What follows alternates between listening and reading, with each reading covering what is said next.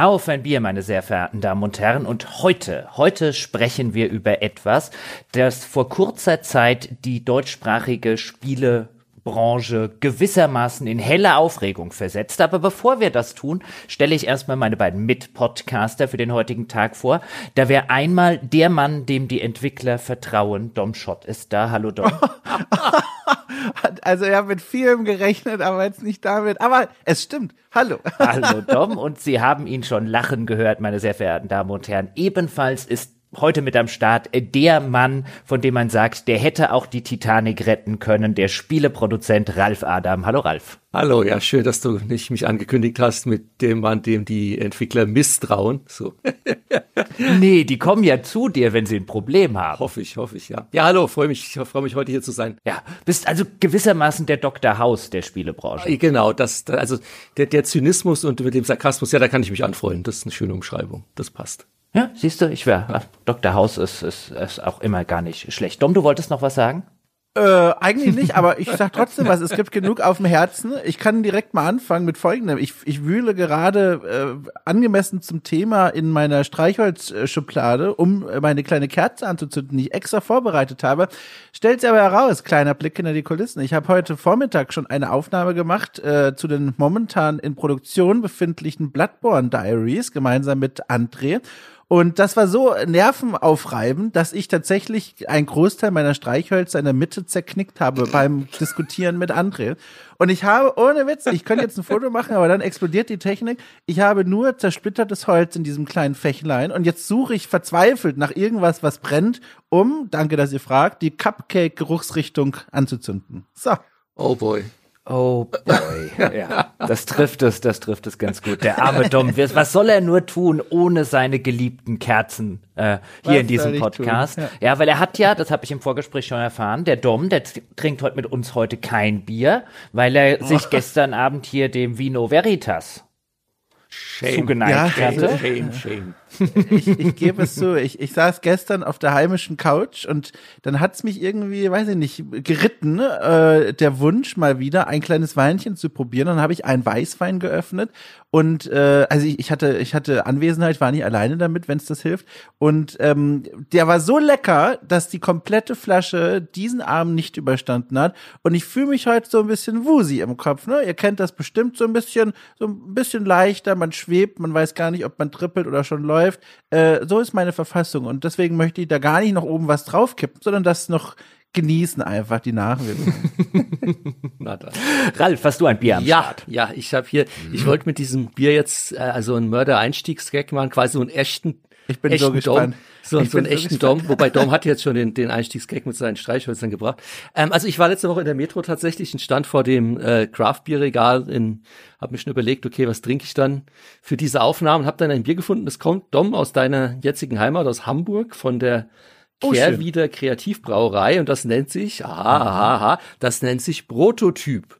Das heißt, ich werde jetzt aktive Prototypenförderung machen, indem ich dieses Bier von der Flasche in meinen Magen befördere. Ist das ein Gag? Dankeschön, Dankeschön. Nicht schlecht. Ich möchte da jetzt nicht Enthusiasmus aus dieser Luftmatratze schon rauslassen, aber ich finde, im, von unserem Vorgespräch schriftlich habe ich, also ich muss sagen, ihr habt da auch einen kleinen Gag gemacht und ich ja. fand das fast noch besser. Aber ist egal, ich fand ihn nicht schlecht. Also Prost, Ja, so jetzt hänge ich hier am Flaschenöffner und krieg die Flasche nicht auf. Das fängt schon gut an. Sehr gut. Ist das denn so ein, was ist es denn für ein, für ein Öffner? Ist es der Klassiker oder hat das so einen Plopverschluss? Das Wie ist ein Klassiker. Es liegt, glaube ich, eher an meinem Öffner. Der kommt ah, ja. aus Kalifornien. Vielleicht liegt es daran, dass irgendwie ein Bär drauf, Drinking IPA Bear aus California Republic. So ein typisches dummes äh, Mitbringselgeschenk und mit dem lässt sich die Flasche nicht öffnen. Ich gehe jetzt auf einen, auf ein Feuerzeug. Damit geht das nämlich. Ja, das ja. könnte Dom auch gut gebrauchen, glaube ich. Dom tausche Feuerzeug gegen Öffner, wie sieht's aus? So. Ich habe, ich antworte darauf nicht. Äh, Prost mhm. auf jeden Fall. Und ich kann es kurz sagen, weil bei mir geht das sehr schnell, bevor ich noch Jochen frage. Ähm, ich habe eine Fritz Cola. Apropos Hamburg, äh, kleine Fritz Cola, den Koffeinschuss für den Nachmittag. Okay, wisst ihr, wisst ihr übrigens, was cool wäre, wenn jetzt der Brauer von Ralfs Bier, wenn der jetzt auch noch eine Bäckerei hätte und dann könnte er den Prototyp machen. oh, oh ja, das finde ich gut. Oh je.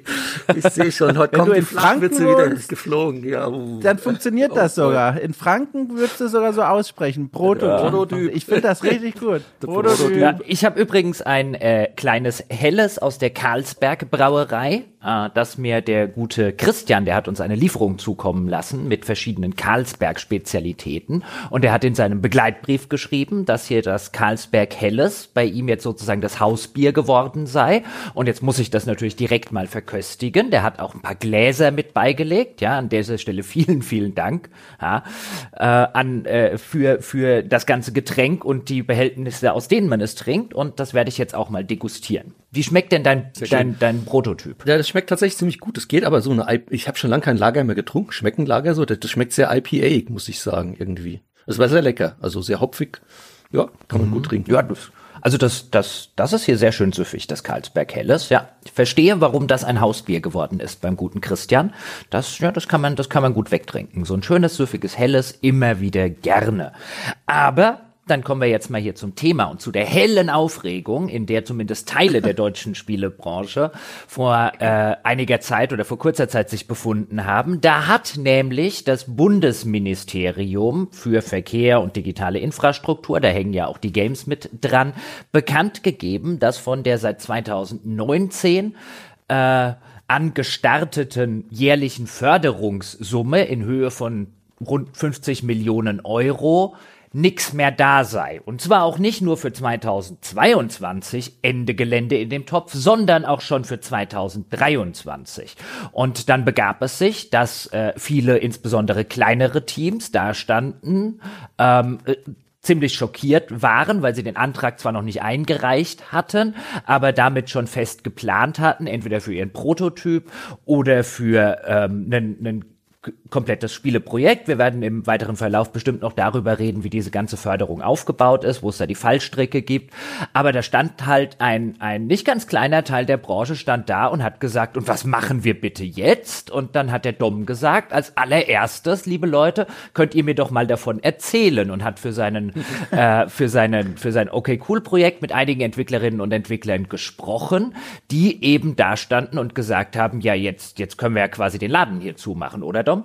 Ja, ich habe äh, die Mitteilung äh, in meiner Timeline entdeckt äh, von den leeren Töpfen und habe direkt darunter und darüber quasi die, wie du schon beschrieben hast, Fassungslosigkeit mitbekommen von vielen, vor allem auch kleineren Teams, die vor allem, wie gesagt, das muss man glaube ich oft betonen, weil das gerne mal missverstanden wird, nicht davon überrascht waren, dass die Töpfe leer sind. Wie gesagt, egal wie groß ein Topf ist, irgendwann ist kein Geld mehr drin, sondern dass das so unmittelbar für sie jetzt passiert ist, unvorausschau, unvor, unvorhersehbar, plötzlich, auf einmal. Und das hat, äh, wie du schon beschrieben hast, viele Leute verunsichert, teilweise auch in Existenzängste gestürzt. Und dann habe ich mir aus einem, aus einer spontanen Eingebung heraus gedacht, okay, diesen Menschen, denen muss ein Gesicht gegeben werden, damit die Leute, die diese Meldung vielleicht in einer anonymen Schlagzeile mitbekommen, das auch mit Gesichtern verbinden können und wissen, was das jetzt eigentlich für Entwicklerinnen und Entwickler wirklich bedeutet. Und da habe ich einigen Menschen geschrieben und mir wurde auch von einigen Entwicklerinnen und Entwicklern geschrieben, mit denen ich schon in der Vergangenheit zu tun hatte, in Interviews und so weiter. Und habe dann auf Okay Cool einen Artikel veröffentlicht, der im Grunde zum einen die Problematik nochmal umreißt, worum geht's hier eigentlich, äh, was ist passiert und dann aber vor allem die Bühne frei macht für die betroffenen Entwicklerinnen und Entwickler, die jetzt eben vor einem ganz großen Problem standen, nämlich, dass ihre Budgetplanung so nicht mehr funktionieren. Und dieser Artikel hat zu meiner großen Freude Wellen geschlagen. Warum Freude? Weil äh, ich das Gefühl hatte, dass der ein bisschen geholfen hat, auch Menschen vor Augen zu führen, was diese Mitteilung für Konsequenzen hat, die sich vielleicht gar nicht so viel für Fördertöpfe und irgendwelche Politik-Sachen in, äh, interessieren. Ralf, wie war das aus deiner Perspektive? Du arbeitest ja auch ähm, durchaus auch mit etwas kleineren Teams äh, zusammen. Ähm, was hast du da aus der Branche gehört, als es plötzlich hieß, der Topf ist leer? Ja, im Prinzip ist es schon sehr identisch mit dem, was, was Dom auch in seinen Gesprächen mit seinen Entwicklern dann auf seiner Website wiedergegeben hat. Ich kann teilweise natürlich jetzt nicht so die Entwicklerteams nennen, gerade wenn es nicht in ihrem Interesse ist, wie jetzt Dom das konnte, weil die sind ja zu ihm gekommen. Aber der Tenor war jetzt grundsätzlich schon mal dasselbe. Es ist auch allein, was du gesagt hast, ähm, ist ja auch schon ein Zeichen dafür, was die Förderung auch bedeutet, auch für mich. Also ich habe bis 2019 tatsächlich in Deutschland fast mit keinem Team zusammengearbeitet, also mehr mit internationalen Studios. Und seit diese Förderung jetzt da ist und eben auch kleinere Entwicklerstudios entsprechend Geld haben, ähm, arbeite ich tatsächlich auch natürlich auch sehr gerne mit deutschen Teams zusammen, weil man möchte auch immer ein bisschen was für, für die deutsche Szene hier tun, wenn das sich denn irgendwie machen lässt. Und natürlich möchte man nicht nur irgendwie pro bono arbeiten. Aber ich habe tatsächlich vier aktive Teams, die ich manche mehr, zu einem kann ich auch was sagen, weil da ist es offiziell, dass die Förderung haben. Die sind, das Spiel ist auch schon lange announced. Die sitzen in Düsseldorf, Alchemist, äh, die machen ein schönes Spiel, Spells and Secrets, die haben eine halbe Million Förderung bekommen. Und dann habe ich aber auch andere kleinere Teams teilweise auch, die eben gerade mit Publishern reden. Und da kann ich natürlich schlecht sagen, das ist jetzt das Team und die haben eigentlich mit mhm. der Förderung geplant und stehen jetzt dumm da, weil das wäre natürlich in den Gesprächen mit dem Publisher eher kontraproduktiv. Aber durch die Bank war der Tenor dasselbe wie bei Dom und das Problem ist ja, wir, wir reden so ein bisschen immer in der Vergangenheit, das war und, und es gab diesen Aufschrei. Ich meine, die Situation ist ja immer noch dieselbe. Es gibt jetzt zwar die Zusage der äh, Bundesregierung, dass nächstes Jahr nochmal aufgestockt werden soll für wann 20 oder 22, irgendwas mit 20 Millionen, aber das ist jetzt noch nicht geschehen und momentan ist noch jedes Team, mit dem ich spreche, im, im Limbo oder und weiß, sagt ja, es heißt zwar, es kommt irgendwann wieder, aber wann wir wieder einreichen können und wie es weitergeht, weiß aktuell auch Stand heute noch keiner. Ja, auch einige andere Konsequenzen, die dann direkt ja entschieden wurden, als diese Meldung kam und dann unsicher war, ob sich da jetzt nochmal was tut, ob die Töpfe nochmal gefüllt werden, äh, die sind ja auch nicht mehr so leicht umkehrbar. Also ich weiß von einigen kleineren Teams, die jetzt gesagt haben, okay, wir waren eigentlich dabei, einen eigenen Prototypen zu entwickeln, können wir mhm. jetzt aber nicht mehr. Jetzt müssen wir umschwenken auf Auftragsarbeiten. Das heißt, sie übernehmen von anderen Studios äh, Aufgaben, die bei der Entwicklung mit drinnen hängen, bekommen dafür Geld, aber stellen dafür ihr eigenes Projekt erstmal zurück. Und das sind Prozesse, die umgestellt hergestellt wurden und auch Kontakte, die dann geknüpft wurden, die kann man jetzt nicht wieder direkt wieder rückgängig machen und sagen, alles klar, doch wieder Geld da, zurück zum hm. Prototypen. Eine andere Sache, die jetzt natürlich noch hinzukommt, du hast auf der einen Seite eben die Entwicklerstudios ähm, in dieser Situation und du hast natürlich auch, ich meine, das Porzellan, das jetzt zerschlagen wurde, schon ist ein Stück weit schon zerschlagen, gerade hinsichtlich jetzt des Vertrauens internationaler Publisher. Ja. Also ich habe tatsächlich ein Originalzitat ja. von einem Epic-Mitarbeiter gehört, der mir gesagt hat, okay, für uns ist das jetzt erstmal wieder uninteressant, weil wenn das so unzuverlässig ist, dann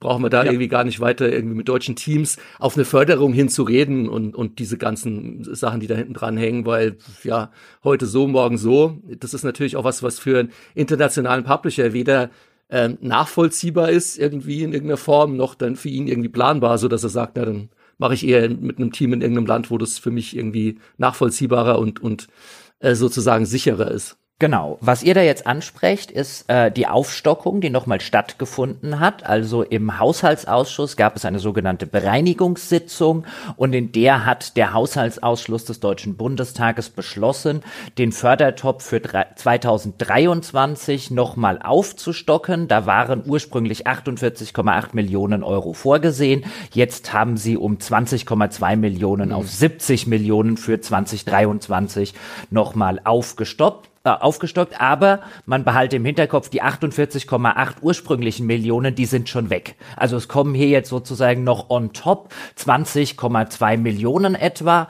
Ähm, und das führte natürlich, also vielfach hat man dann so mitbekommen, ähm, in, der, in, der, in der Presse, zumindest dem Teil, der sich da überhaupt mit beschäftigt hat, ja, jetzt ist ja wieder alles gut, aber wie ihr beide gerade schon sagt, diese Tatsache, dass plötzlich und unvorhergesehen und ohne Kommunikation oder ohne große, so behaupten es zumindest dann teilweise eben die kleinen Studios, dass sie da völlig vor den Kopf gestoßen gewesen seien, dass sie nichts mitgekriegt haben, dass sie fest damit geplant haben.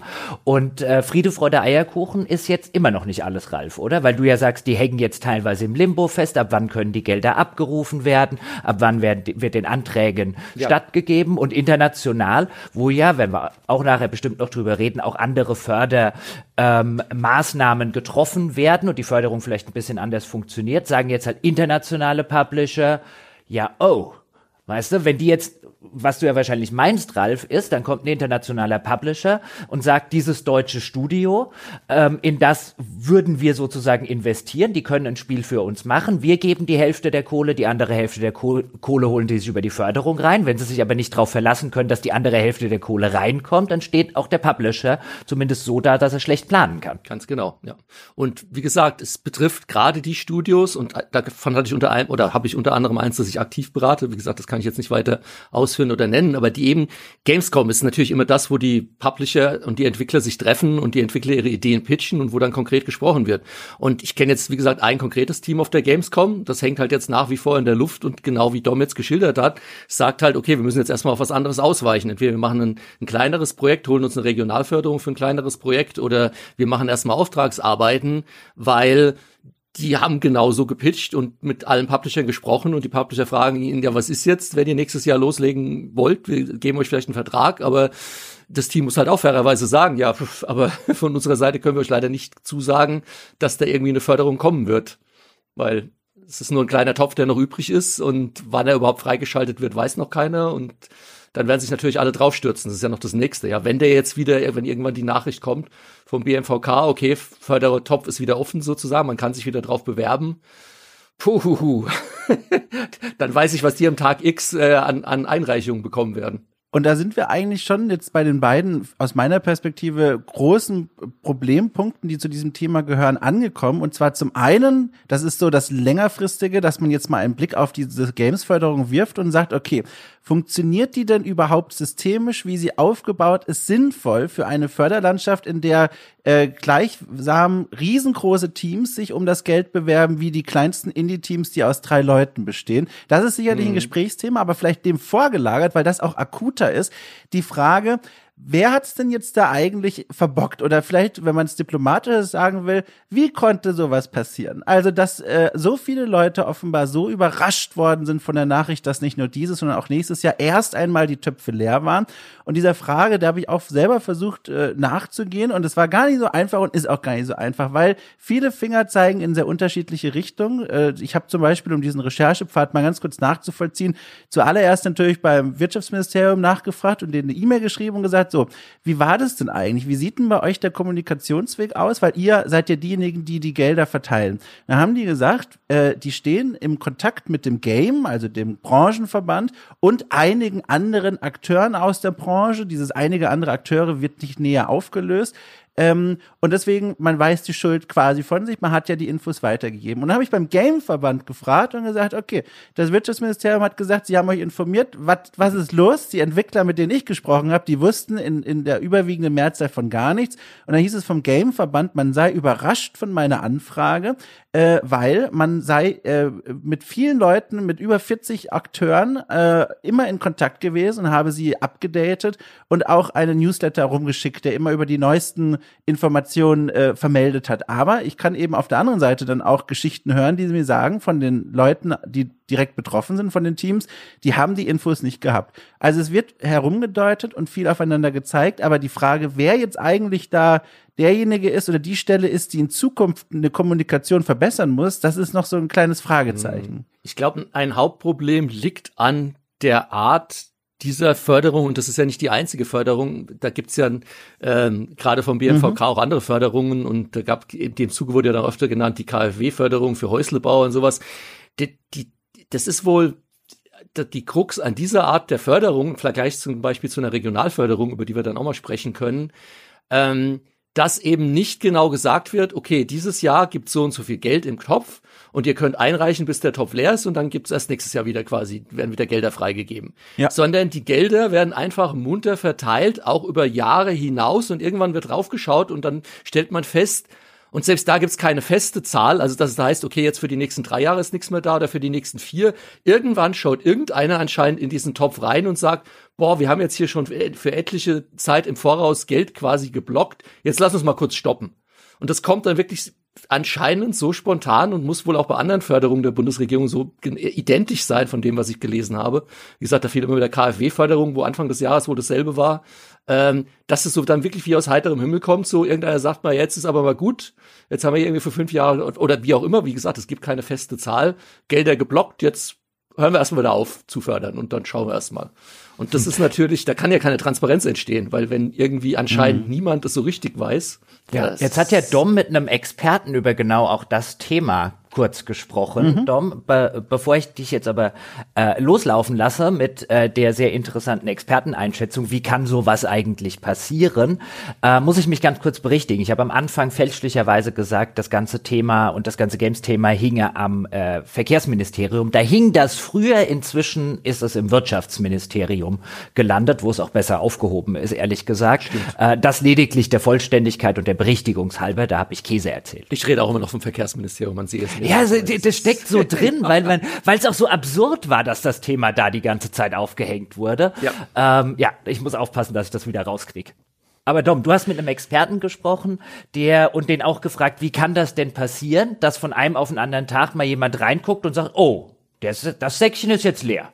Ja, das war ganz spannend. Äh, da hat sich jemand äh, bei uns quasi, also ursprünglich bei dir, aber hier im The Pod-Universum sozusagen gemeldet und gesagt, so, ich komme aus dem Umfeld quasi vom, vom inneren Bereich dort, wo Fördergelder fließen. Er hat Einblick in solche Prozesse. Er stellt sich da gerne unseren Fragen zur Verfügung. Und dann habe ich einfach mal ganz naiv gefragt, wie kann das denn eigentlich sein? Also kann es womöglich sein, das war meine naive Frage, dass das Wirtschaftsministerium quasi auch erstmal gar keine Ahnung hat, wie viel in so einem Topf drin ist und deswegen, weißt du, aus so einer naiven Gedenke heraus auch gar nicht aktuell den Stand mitgeben kann. Und er hat eine sehr lange Antwort mir geschickt und die Antwort läuft im Grunde darauf hinaus, dass es in dem Ministerium selbst keinen Echtzeit-Einblick gibt in die Gelder, die gerade noch in dem Töpfchen drin sind, sondern das läuft über Abfragen. Die, die einzelnen Zuständigkeiten schicken quasi Anträge zur Abfrage und dann bekommt die, kommt die Info zurück, wie viel Geld gerade noch zur Verfügung Verfügung steht. Und durch so einen Flaschenhalsverfahren, wenn man möchte, da kann natürlich dann schneller mal passieren, und der ist übrigens auch üblich in der Welt der Förder, Förderorganisationen in Deutschland,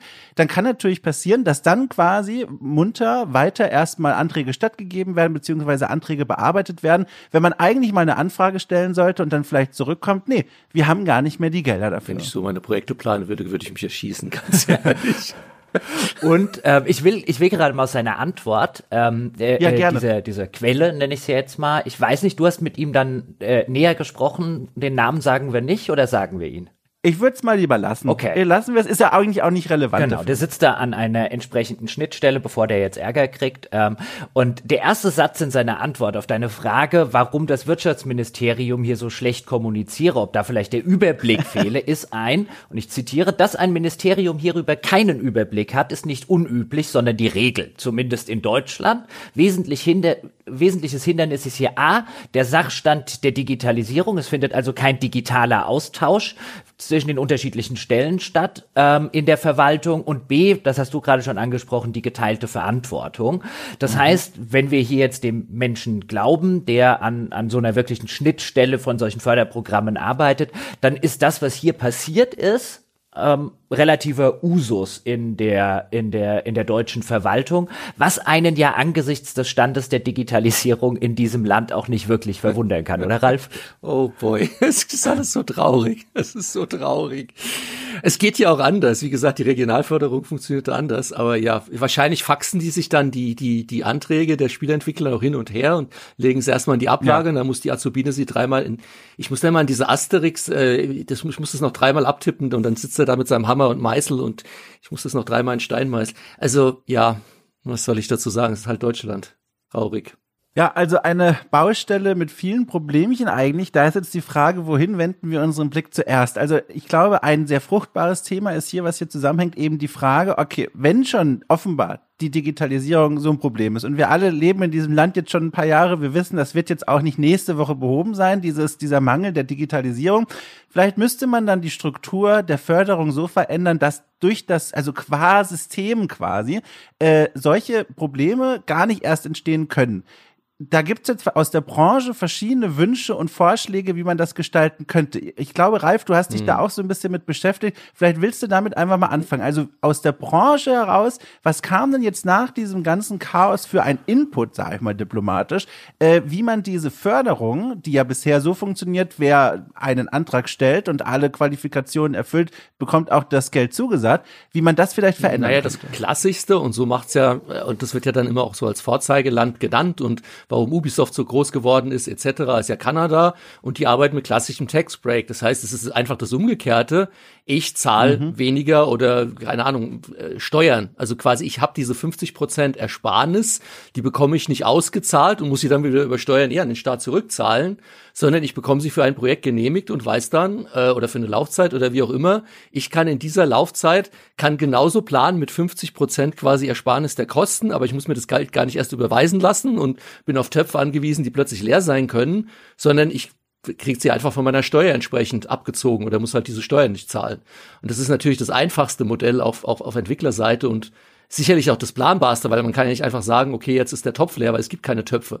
Es gibt halt dann entsprechend weniger mhm. Steuereinnahmen, aber die kann man ja da projektweise planen. Vielleicht bin ich ja noch wieder zu naiv, wie, wie unsere Bundesregierung arbeitet, keine Ahnung. Aber wie gesagt, im Ausland funktioniert's ja auch. Also Tax Break, das ist so dieses klassische, was immer wieder genannt wird. Und das ist ja auch was insbesondere auch die größeren, weil auch gerade für die, also wenn man sich die Förderung jetzt in Deutschland anschaut, das sind ja durchaus auch namhafte und größere Studios dabei, wie eben gerade Ubisoft und der Benedikt Grindel, ähm, der Geschäftsführer von Ubisoft, der ist ja auch im, im Game irgendwie mit Vorstand, glaube ich, der hat ja auch in einem Interview genau gesagt, Klar nehmen Sie das mit, wenn es so geht für Sie in Deutschland, aber für, auch für Sie, gerade für ein großes Unternehmen, wäre halt so ein Tax-Break-Modell, wie Sie es auch eben kennen aus Kanada, Ubisoft entsprechend, viel einfacher, viel besser, viel transparenter äh, weniger Papierkram und so weiter und so fort. Also das ist immer so das Modell, das ansonsten genannt wird. Bevor wir uns aber drauf stürzen, was könnten wir denn stattdessen machen oder was wäre vielleicht ein besseres oder wirksameres Modell, sollten wir erstmal ganz kurz skizzieren, was ist denn ganz konkret das Modell, was wir gerade hm, haben ja. seit 2019, beziehungsweise die aktuelle Förderrichtlinie Computerspieleförderung des Bundes ist in der letzten Ausführung vom 28.08.2022 20. Und das ist ein relativ langer Text, den man sich auf der Internetseite des äh, Wirtschaftsministeriums äh, runterladen kann. Gibt es natürlich auch noch zig Anlagen dazu, die Formulare zum Einreichen, aber wir sprechen hier mal über die grundlegende Förderrichtlinie. Und dort heißt es, nach einer etwas längeren Präambel mit ziemlich viel Blabla, heißt es dann zuerst erstens Förderziel und Zuwendungszweck. Und dort heißt es, ein bisschen längerer, äh, längeres Zitat jetzt, aber ich halte es für ganz wichtig, mit diesem Förderinstrument wird die Entwicklung von Computerspielen, das heißt von interaktiven elektronischen Werken, die auf einer Spielidee beruhen, gefördert. Ziel ist es, Deutschland als Spieleentwicklungsstandort im Sinne einer vielfältigen Kulturlandschaft zu stärken, international wettbewerbsfähig zu machen. Dabei soll die gesamte Branche von kleinen Entwicklungsstudios bis hin zu großen Unternehmen von dieser Förderung profitieren. Die Förderung soll insbesondere dazu beitragen, die Anzahl der Beschäftigten innerhalb der Kultur- und Kreativwirtschaft zu erhöhen, sowie die Zahl von Spieleveröffentlichungen aus Deutschland zu steigern und deren Positionierung auf sowohl dem deutschen als auch auf dem internationalen Märkten zu stärken. Daneben soll internationalen Unternehmen mit diesem Instrument ein Anreiz geboten werden, sich langfristig in Deutschland anzusiedeln und somit nachhaltig Arbeitsplätze zu schaffen. Im Ergebnis soll die Zahl der Entwicklungsstudios und Unternehmen in Deutschland steigen. Puh, etwas längeres Zitat, aber hier kommt jetzt eine Sache zum Tragen, die jahrelang, bevor es diese Förderung gegeben hat, immer wieder kontrovers diskutiert wurde. Denn eine klassische Wirtschaftsstandortförderung, die einseitig von einem Land gemacht wird innerhalb der Europäischen Union, verstößt eigentlich gegen europäische Richtlinien, die so etwas verbieten. Es gibt allerdings das Schlupfloch der sogenannten Kulturförderung, über das man sozusagen das Ganze dann aushebeln kann. Und womit wir es hier zu tun haben, das finde ich ganz interessant, ähm, äh, vielleicht mal an euch beide reingeworfen. Das, was ich gerade vorgelesen habe, das klingt sehr nach Wirtschaftsförderung, oder? Es steht, glaube ich, sogar, wenn du, und das kann jeder, auch die Zuhörerinnen und Zuhörer, äh, wenn sie möchten, auf die Seite vom Bundes Wirtschaftsministerium, diesmal habe ich es richtig gesagt, gehen. Und da gibt's äh, auch quasi, wenn ich äh, Gamesförderung beantragen will, entsprechende FAQs und sowas. Und wenn man sich die runterlädt, habe ich in einem FAQ, FAQ sogar gelesen, dass es explizit heißt, äh, ja, Wirtschaftsförderung ist ja in, in Deutschland, ich müsste jetzt mal den genauen Passus raussuchen, aber äh, sinngemäß, ich paraphrasiere, war quasi, dass Wirtschaftsförderung, wie du gesagt hast, ja nicht erlaubt ist nach EU-Recht und man deswegen dieses Kultur noch oben drauf setzt, aber man sich bewusst ist, dass es eigentlich eine Wirtschaftsförderung ist, so mehr oder weniger. Steht es da mhm. sogar drin. Also natürlich ist es eine Wirtschaftsförderung wie jedes andere Land, wie Frankreich es genauso auch macht. Und die halt hauen dann auch nur ja. den Kulturmantel drauf. Let's face it. Genau, also äh, nur ein Satz noch dazu hinzugefügt. Ich meine, wenn man sich die Richtlinien anschaut, die erlauben, diese Förderung zu beantragen, die schreien ja nach Wirtschaftsförderung. Da ist ja keine Brücke mehr gebaut zur Kulturförderung. Ja, eine kleine ist schon gebaut, denn die Spiele müssen einen Kulturtest bestehen. Ja, wobei und der schon reicht, wenn jemand, wenn, wenn das Spiel in ja, deutscher Sprache ist oder deutsche ja, Mitarbeiter da, dran Genau, da will ich, da will ich gerade hinaus, aber den hat man trotzdem, was eben zeigt, das ist das Feigenblatt, das ja. man benötigt, ja, damit man das machen darf. Und der Kulturtest ist wirklich, auch über den wurde und bei uns auch das ein oder andere Mal schon gesprochen, bevor diese Förderung jetzt gestartet ist. Ähm, also das Ergebnis dieses Kulturtests, das kann sich wirklich sehen lassen in Bezug darauf, dass man sich sehr anstrengen muss, den nicht zu bestehen.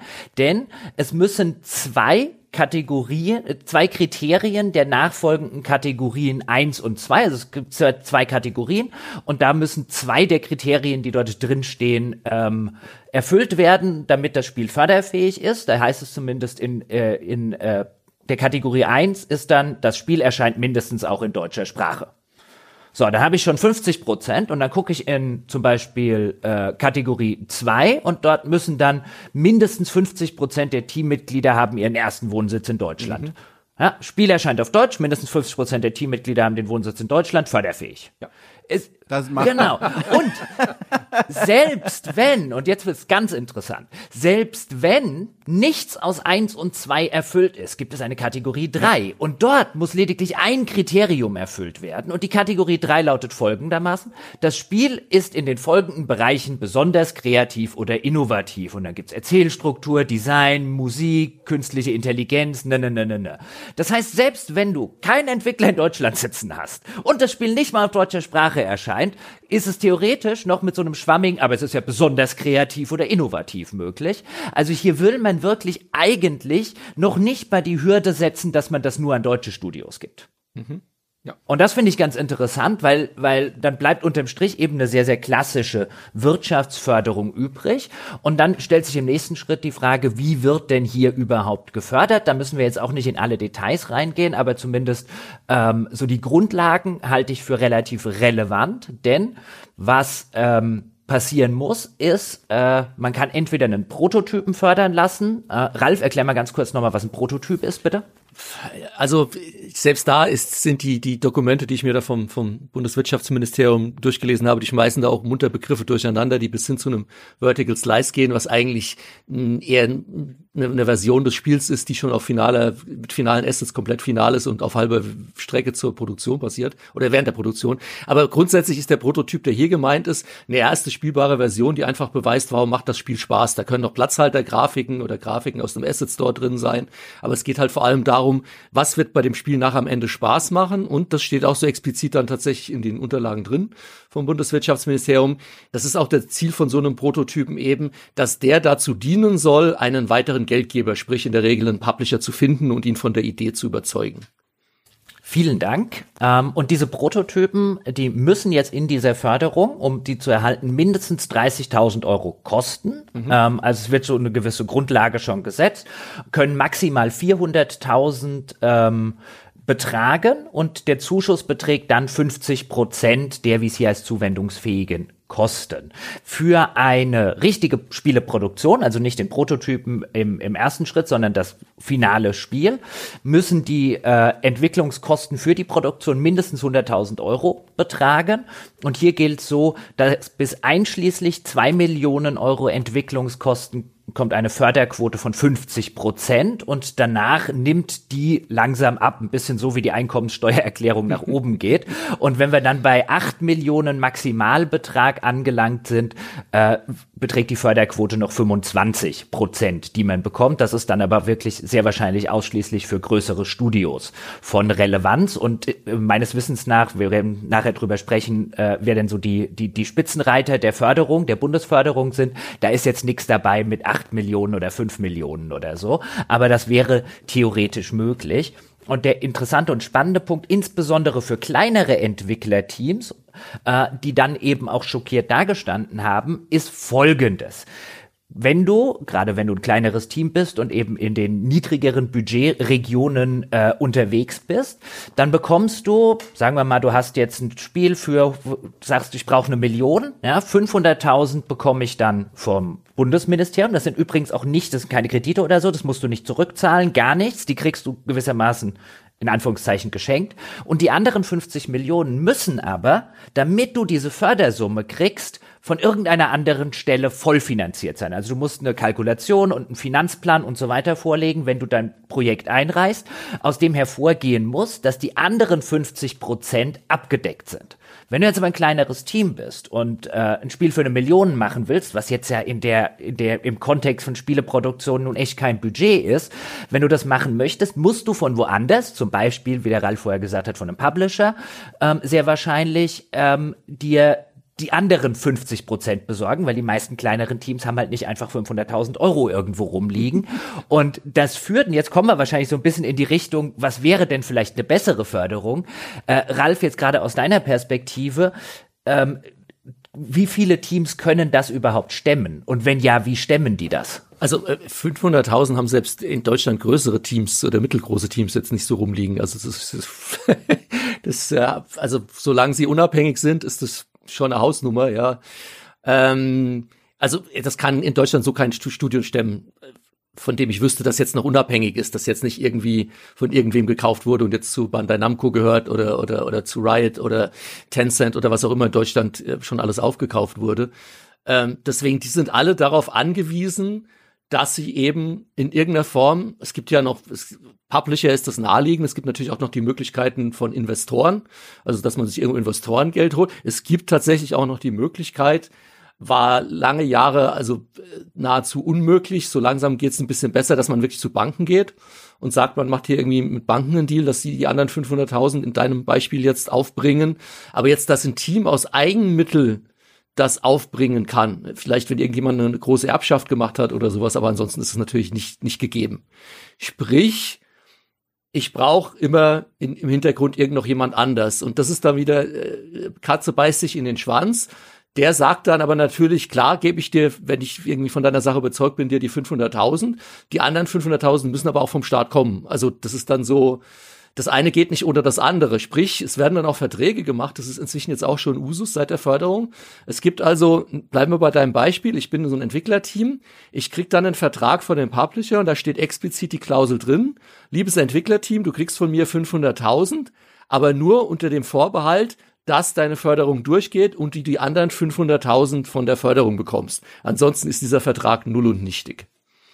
Das ist so momentan eigentlich die Standardkonstellation. Und äh, jetzt frage ich mich natürlich, jetzt hat man ein kleineres Team, das können ja äh, können ja durchaus sehr talentierte Leute sein, die vielleicht eine sehr sehr coole Idee haben, aber um die überhaupt in die Tat umsetzen zu können, brauchen sie a dass äh, die Förderkohle, genau dafür ist sie ja eigentlich, würde man denken, da. Das sagt ja auch ein bisschen die, die Förderrichtlinie, dass man hier halt auch über neue Unternehmen neue Arbeitsplätze schaffen möchte innerhalb dieser Branche. Gleichzeitig ist aber das Team dann mehr oder weniger dazu verdammt, entweder Investoren oder einen Publisher zu finden und gewissermaßen schon mal 50 Prozent ihres Spiels abzugeben an irgendjemand anderen.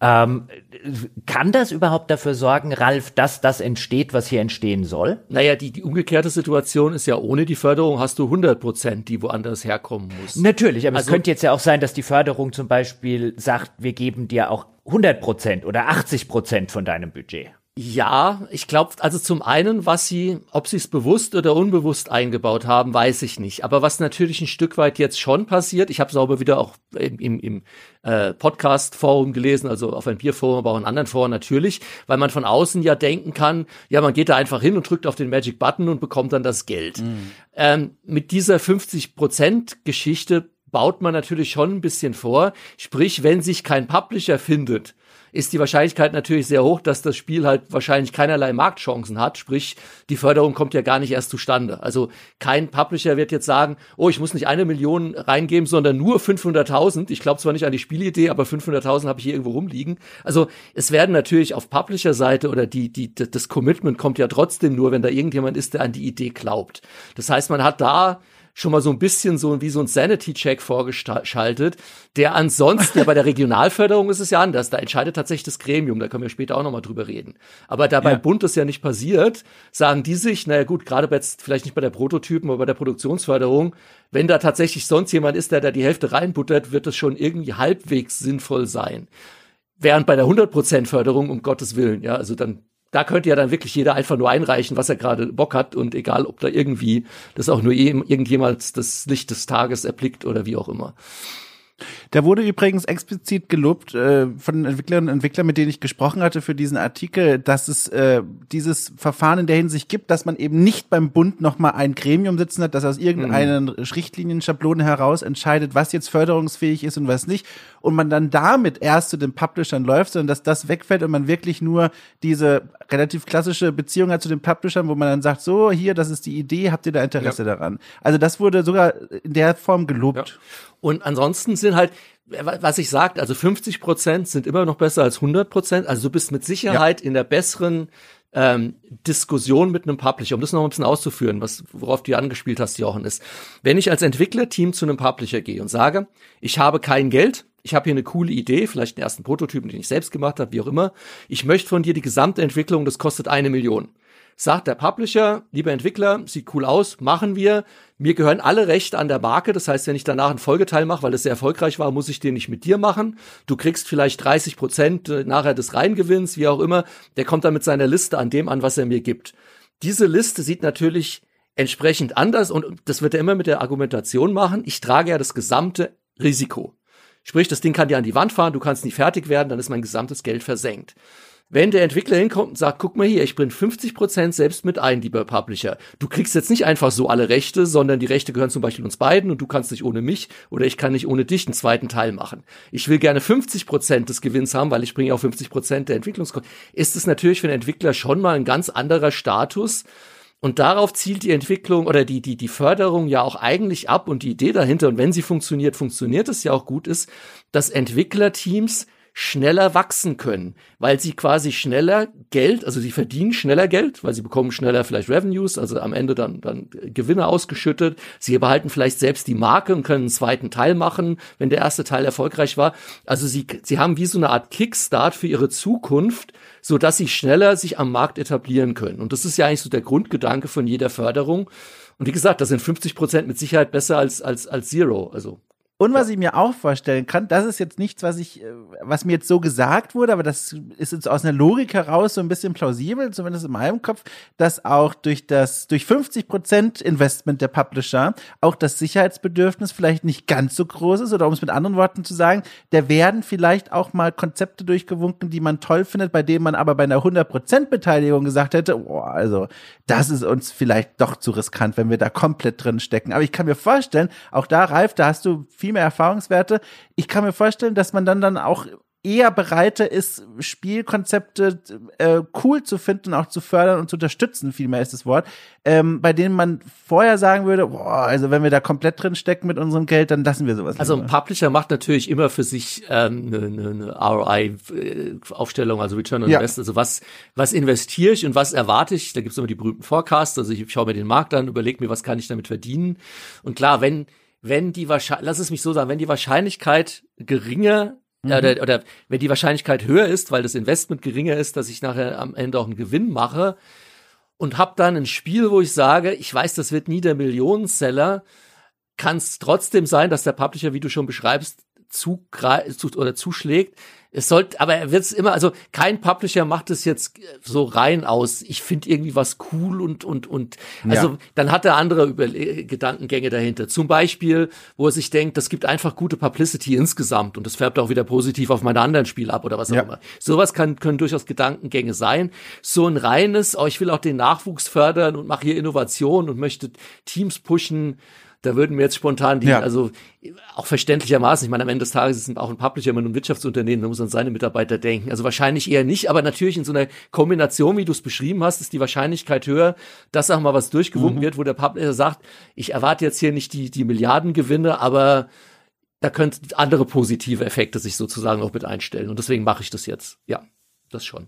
Jetzt reden wir mal über die Fördersumme insgesamt überhaupt, um auch, auch da, wir erinnern uns, die Förderung soll ja insbesondere den deutschen Standort stärken und im internationalen Vergleich ähm, erheblich schon verbessern und da herrscht natürlich auch erhebliches Verbesserungspotenzial, nicht nur international, sondern auch wirklich ähm, äh, auch nur für den für den hiesigen Markt beispielsweise, denn im Jahr 2020 war es so, dass der Anteil deutscher Games-Produktionen am Umsatz Gesamtumsatz der Computer- und Videospielbranche in Deutschland wie viel betrug? Dom, was schätzt du? Ich sage, oh, das ist ja jetzt also ich kann auf jeden Fall sagen, ich mache mal, ich sag's mal so, ich beantworte mal so. Ich glaube, der Prozentsatz ist gering und noch geringer, als wir alle gedacht hätten. Das ist meine Antwort. Du solltest Politiker werden. ja. Ohne zu sagen, was du gedacht hast. Ralf, aber es, aber es stimmt bestimmt. Ralf, was meinst du? Oder weißt du es sogar? Nee, aber unter 5 Prozent, 4 Prozent. Genau. Ja. 4,2 Prozent sind es. Oder ja, waren ja, es. guck mal ja, 2020. Und jetzt kann man schon sagen, wenn der Anteil einheimischer Unternehmen an einem großen Zukunftswachstumsmarkt gerade mal im eigenen Land 4,2 Prozent, das heißt international sieht er garantiert noch viel, viel schlechter aus, beträgt, dann kann man schon ein Interesse haben, da mit einer Förderung reinzugehen.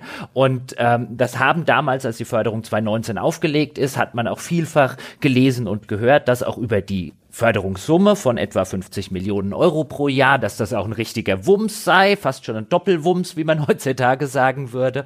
ähm, und Jetzt ist aber ganz interessant, sich das anzugucken. 50 Millionen, die werden nochmal aufgeteilt. Wie die aufgeteilt werden, kommen wir später noch dazu. Aber 50 Millionen klingt ja jetzt auch schon mal nach relativ viel Geld, wenn man hier nicht drinsteckt. Jetzt muss man allerdings sagen, 50 Millionen insgesamt für 10 Spiele, 20 Spiele, 30 Spiele, wie viele es auch immer unter dem Strich am Ende werden, ist das wirklich geneigt, eine internationale Wettbewerbsfähigkeit herzustellen. Und da ist mir neulich ein ganz schönes Beispiel über den Weg gelaufen, nämlich Remedy Entertainment, die Macher von Alan Wake, hatten vor einigen Jahren ein Spiel namens Control rausgebracht und haben jetzt unlängst bekannt gegeben, dass sie ein Control 2 entwickeln und das zusammen mit ihrem Publisher 505 Games.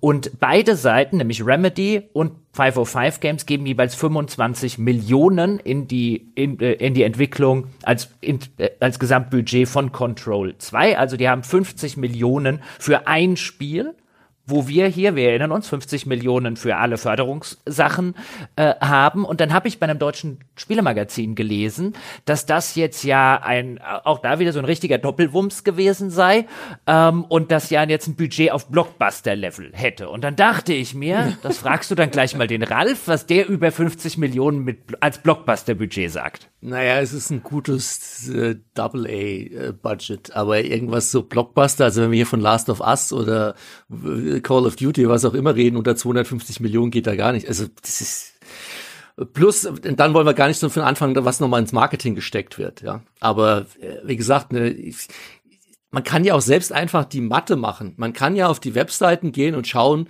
wie viel Leute in so einem Studio arbeiten. Äh, könnt jetzt einfach mal schauen, was, wie viele Leute in seinem Studio, was ist das Santa Monica Studio, das Ragnarok gemacht hat? Ist es Sony direkt oder ich bin da nicht so gut? Ich glaube, es heißt jetzt Sony San Santa Monica. Sony Santa, mhm. Wie viele Leute da allein sitzen, wie lange die dafür gebraucht haben und dann nimmt man einfach nur mal die Leute, Nehmen wir an, das sind 100 Leute und dann nimmt man irgendwie einen Pauschalwert, was die im Monat Minimum kosten. Ähm, das sind Büromiete und alles umgeteilt. In Amerika, gerade in Santa Monica wahrscheinlich eher zwischen 12 und 15.000 Dollar pro Mannnase pro Monat und hat dann 100 Leute und es sind weit mehr als 100 Leute. Und dann nimmt man die Anzahl der Jahre und dann kommt man halt, wie gesagt, relativ schnell auf, auf Budgets weit jenseits der 100, 150 Millionen, was ein Blockbuster kostet. Das ist aber auch kein Geheimnis. Ich meine, das sagen Studios ja auch teilweise selbst, äh, nehmen es ja dann auch als Marketing-Ding, um zu sagen, hier 250 Millionen hat irgendwie, keine Ahnung, Red Dead Redemption gekostet oder so. Äh, deswegen, also für, für europäische Verhältnisse 50 Millionen, wenn es denn bei den 50 Millionen bleibt, weil das ist ja auch immer das, die Anfangsbudgets und die Endbudgets, je größer die Produktion wird, desto größer sind die Unterschiede zwischen dem Anfangsbudget und dem Endbudget. Äh, lass es am Ende 75 sein, keine Ahnung. Äh, ist mit Sicherheit ein gutes, gutes europäisches Double-A-Budget. Also Ja, wenn man da bei vergleicht. Control jetzt. Ja, bei Control. Ja, genau. Genau. Bei dem Beispiel zu Ja, bleiben. aber auch da, klar, wir reden natürlich nicht darüber bei so einer Förderung, das würde dann auch wahrscheinlich aus dem Ruder laufen, wenn die jetzt mit so äh, Santa Monica von Sony Genau. konkurrieren müssten oder wenn die mit einem Naughty Dog konkurrieren müssten. Aber auch schon das Beispiel von Control, was jetzt auch der erste Teil und auch Alan Wake, das waren jetzt ja, wie du schon gesagt hast, keine Call of Duties, Assassin's Creed vom Budget her. Ähm, aber auch mit denen kann hier ja quasi kein deutsches Spiel und Studio mithalten. Ja, jein. Also ich meine, da gibt's schon ein paar. Also wenn du Jager nimmst, wenn, du- wenn du wenn du Crytek nimmst oder so, wir vergessen immer auch gerne ein paar. Aber ja, Ich, ich, ich würde bei der Gelegenheit, glaube ich, auch nochmal uns allen in Erinnerung rufen, äh, dass das ja auch jetzt nicht automatisch heißt, wenn man viel Budget hat, dass das Spiel, das am Ende rauskommt, also dass die Wahrscheinlichkeit mit großem Budget steigt, dass das Spiel auch äh, ein großer Erfolg wird, weil es klingt so ein bisschen so, auch wenn wir es nicht so meinen, aber ich will es nur nochmal betonen. Ich denke da auch zum Beispiel jetzt ganz, ganz jüngster Erfolg aus Deutschland, äh, Domekeeper von den Habermanns, äh, René Habermann und seine Frau gemeinsam haben dieses Spiel entwickelt, war ursprünglich ein Game Jam Spiel, dann haben sie letztes Jahr über Twitter, haben sie ihren Prototypen getwittert, ein Gift davon natürlich, äh, ein schwedischer Publisher Raw Fury hat denen geschrieben und gesagt, hey, es sieht cool aus, wollen wir mal, äh, wollen wir mal quatschen. Jetzt erschien das Spiel und hat innerhalb von einem Tag eine Million US-Dollar eingespielt. Und das ist ein Beispiel dafür, äh, wie auch wenig Budget zu einem großen Erfolg führen kann. Das ist uns allen klar. Wie gesagt, ich wollte es nur noch mal unterstreichen, weil man kann, glaube ich, schnell in diese Richtung laufen und denken, okay, möglichst viel Budget maximiert die Erfolgschance. Es stimmt natürlich, ein Spiel, das einen bestimmten Schauwert hat, hat einen großen Appeal für eine große Gruppe da draußen, aber es geht ich eben auch würde es nochmal von einem anderen Gesichtspunkt einfach sehen. Und da sehe ich auch eher die Förderung. Das ist einfach eher die Langfristigkeit. Remedy ist ein perfektes Beispiel. Ja. Seit wann gibt's denn Remedy? Die gibt's nicht erst seit vorgestern. Die haben, da war ich bei Ja. Sunflowers, es muss 94 gewesen sein, ihr erstes Spiel rausgebracht. Das war ein Top-Down-Rallye-Spiel. Death Rally hieß es, glaube ich, oder sowas. Ja. Also, und Ja. Darum geht's halt. Also, wir können jetzt nicht Geld auf den Tisch legen und sagen, so ab morgen haben wir jetzt hier bitte den nächsten Remedy in Frankfurt sitzen oder in München. Sondern wir müssen das Geld investieren im Sinne von, in zehn Jahren haben wir dann hoffentlich. Und da finde ich ein schönes Beispiel, was, was viele auch nicht auf dem Schirm haben. Äh, es gibt ja Limbic, Limbic Entertainment in, in Darmstadt, die gibt's auch schon sehr, sehr Langen. lange. Äh, lang, Langen. ja, ja, das ist dasselbe. Sorry, selbst für den Hessen. Ah, nein, hey. Sorry, aber Also ist es denn? Da wird jetzt Also ich habe, wir, wir Griesheim haben ja schon mit Darmstadt ein wenig zu tun. Aber Mit Langen, dann haben wir gar nichts am Hut. Dreieich, Brentling, Langen, Darmstadt, Ja. ist alles dieselbe Mischpoke, komm. okay, in Langen ist, ist sehr korrekt, äh, mich korrigiert hier. Also, und die gibt's ja, die sind darauf vorgegangen, was auch die wenigsten wissen, aus Sunflowers. Das war das Sunflowers, das interne Entwicklerteam. Als Sunflowers die interne Entwicklung Ende der 90er aufgelöst hat, sind die da rausgegangen und die sind jetzt für Namco, von Nam- Namco Bandai gekauft worden. Die gehören jetzt Namco Bandai, also auch mit Sicherheit eine, nicht die kleinste Referenz. Ich meine, das ist einer der größten japanischen Publisher. Und wenn man sich den Werdegang anschaut, die haben mit Pferdespielen und allem möglichen angefangen. Die hatten aber auch von Anfang an als eines der ganz wenigen Teams in Deutschland, die hatten Europaförderung. Die hatten, ich glaube, 500.000. Ich, ich äh, schlag mich wind. Aber die hatten Anfang, von Anfang an, als sie aus Sunflowers raus sind, eine Europaförderung, was für die so ein bisschen der Kickstart war. Und wenn man jetzt quasi sich ihren Werdegang angeschaut hat, dann denke ich, das sind die Modelle, über die wir reden sollten und wofür die Förderung eigentlich auch gut sein kann, auch die 50 Millionen und wofür sie gedacht ist. Ja. Limbic übrigens äh, hat eines der letzten Might and Magics noch für Ubisoft gemacht. Also die haben machen mittlerweile nicht nur Pferdespiele, im Gegenteil. Ähm, sie haben ja dann äh, So, das, waren die Anfänge, die ich da. Genau, das, ja, ja, das nächste, was von denen kommen soll, ist, glaube ich, das Park Beyond, Genau. also so eine äh, Vergnügungspark-Aufbausimulation, ähm, was sie in der, in der Mache haben und ich glaube, die es ja zum ersten Mal gezeigt hatten. Das ist auch insofern ein schönes Beispiel, weil der, der Stefan Winter, der Chef von, von ähm, Limbic, den kenne ich schon seit einigen Jahren und der ist auch sehr umtriebig, gerne mal auf Vorträgen und so auf Entwicklerkonferenzen. Und diese Story, die du jetzt erzählt hast, mit dem äh, mit der 500.000 EU-Förderung oder so, da hatte ich ihn mal bei einem, Pod, äh, bei einem, bei einem, bei einem äh, Vortrag gesehen auf einer Entwicklerkonferenz, wo er, wo er so die eigene Firmenhistorie nachgezeichnet hatte, auch insbesondere auf Basis des, hey, ihr wollt jetzt euer eigenes Studio aufmachen, so haben wir das gemacht. Und ein großer Teil war halt einfach, ihr müsst euch auf den Arsch setzen und eure Hausaufgaben machen. und dann müsst ihr halt gucken. Ja, das war halt, war halt diese 500.000 EU-Förderung zu kriegen. Das war halt mit unfassbar viel Bürokratie, Anträgen und so weiter verbunden. Aber wenn wir das nicht gemacht hätten, gäbe es uns halt heute einfach nicht. Ja, und er, der dann so ein bisschen als Selfmade-Mann halt gesagt hat, ihr müsst euch dann auf den Hintern hocken Und jetzt könnte man ja ketzerisch fragen, macht diese Games-Förderung nicht eigentlich genau das Gegenteil? Weil auch da kann ich mich erinnern, war ich vor einigen Jahren ähm, bei einem bei einem Vortrag, wo der Game Bundesverband diese Förderung quasi bekannt gegeben hat und gesagt hat, ja, äh, äh, äh, Halleluja, das, das findet jetzt statt, das kommt jetzt, wir, wir haben es endlich geschafft. Und der hat das auch schon ein bisschen dargestellt wie, das ist ein Topf, ihr müsst einfach nur Geld rausnehmen. Mhm. Und mhm. so vom Mindset als Entwickler könnte man jetzt ja durchaus als Teufelsadvokat fragen, ist das, ist das wirklich die richtige Art und Weise? Also wenn niemand guckt, hm. hat das Hand und Fuß und so weiter. Und wenn es wirklich ein ist, ich habe den Publisher Antrag einreichen, Geld drüber, super. Ja, ich meine, ja, jetzt wird's, wird's, wird's kompliziert, dünnes Eis oder wie sage ich es? Also, ähm, ich meine, der Gameverband ist zunächst mal ein Lobbyverband. Und wie jeder Lobbyverband, der Gameverband ist ja auch derjenige, der das Ganze initiiert. Also ohne den Gameverband gäbe es die Förderung auch nicht. Der hat auch viel Arbeit natürlich gemacht und das alles vorangetragen, also äh, Ehre wem Ehre gebührt. Ähm, und dass er das natürlich auch dann entsprechend positiv verkauft, darüber kann man diskutieren.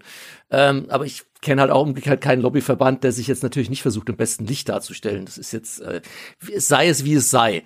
Vielleicht mal so als, als, als Randanekdote. Ich habe immer gesagt, die Games-Förderung wird nicht kommen.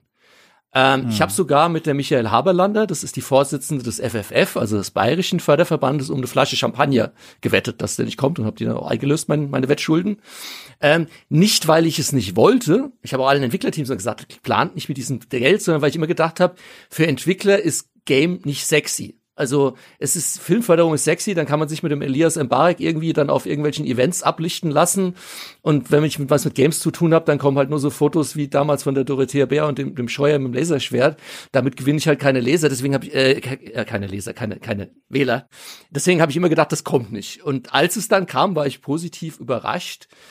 Ähm, sollte man jetzt als Entwicklerteam, also kann man Entwicklerteams jetzt einen Vorwurf machen, jetzt wo es damit wo es da ist, damit zu planen, ich weiß es nicht. Also für viele ist es halt eine Chance und klar hätte man vielleicht aus Game-Verband-Sicht immer sagen können, Leute, das ist aber alles endlich, kümmert euch drum, geht nicht von vornherein davon aus. Aber da sind wir halt wieder bei dem, wenn du nicht davon ausgehst, dass deine Förderung durchgeht, kriegst ja. du auch das Publisher-Geld nicht. Ja. Das ist halt wieder dieses ja. Schlange-Schwanz-Problem und da, da sind wir halt wieder an dem Punkt, da, dann brauche ich es halt gar nicht zu machen. Eine andere Sache noch, du kannst da gerne noch ergänzen, Dom, äh, was, was ich auch ja. im Forum immer gelesen habe, ist, ja, wie, wie, wie kann ich denn mit Geld planen, das ich nicht habe? Das ist ja un unverantwortlich. Ja. Dann würde ich sagen, also dann darfst du nicht in die Games-Branche gehen, weil auch bei der 100%-Variante mit dem Publisher, wer gibt dir die Garantien, dass der Publisher dir am nächsten Monat das Geld überweist? Und nicht sagt, oh, ich habe gerade kein Geld oder nee, du hast den Milestone nicht erfüllt oder nee, ich habe gerade keinen Bock oder nee, der Producer hat gewechselt. Also diese, wenn du wenn du Spielentwicklung machst, kannst du ja nicht sagen, ich fange das Spiel erst an, wenn ich das gesamte Geld für die Entwickler auf meinem Konto habe. Das wirst du nie haben. Also musst du mit ja. Ris musst du Risiko gehen. Du musst all in gehen, wenn du Games machen willst. Jetzt darfst du, Dom. Ja. Wir hatten ja, wir hatten ja auch vorher schon mal über die Struktur dieser Förderung gesprochen und auch inwiefern es dann grundlegend ist, äh, quasi mit Geldern zu rechnen, die man noch gar nicht hat. Wir hatten schon über die Publisher-Gespräche und Verhandlungen gesprochen und wie das funktioniert. Ähm, und noch was dieses fehlende Gremium quasi angeht, die dann eben nicht kontrollieren, was für Anträge eigentlich reinkommen.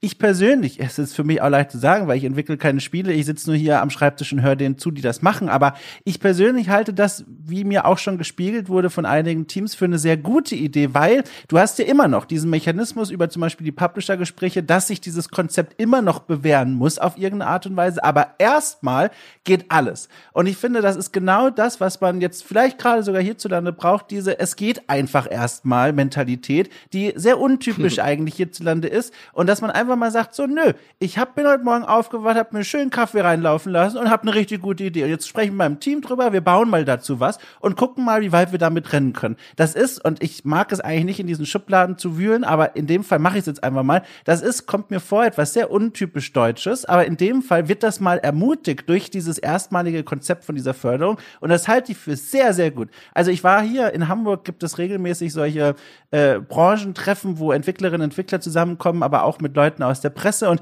dann wird einfach bei einem Bierchen so drüber gesprochen, wie sieht denn aktuell so eure Projektlage aus, mit was beschäftigt ihr euch und es sind ganz viele Uni-Abgänge auch, die da sind und da hörst du Ideen, wo du dir denkst, das klingt echt geil. Also mach erst mal, aber du, du darfst jetzt so ein bisschen in die Richtung träumen, weil du im Hinterkopf hast, okay, es gibt diese Förderung, es wird vielleicht sogar möglich real werden, man kann es vielleicht sogar wagen. Und das ist genau dieser, dieser Spirit, finde ich, der jetzt ermöglicht wird, und das halte ich für sehr, sehr wertvoll.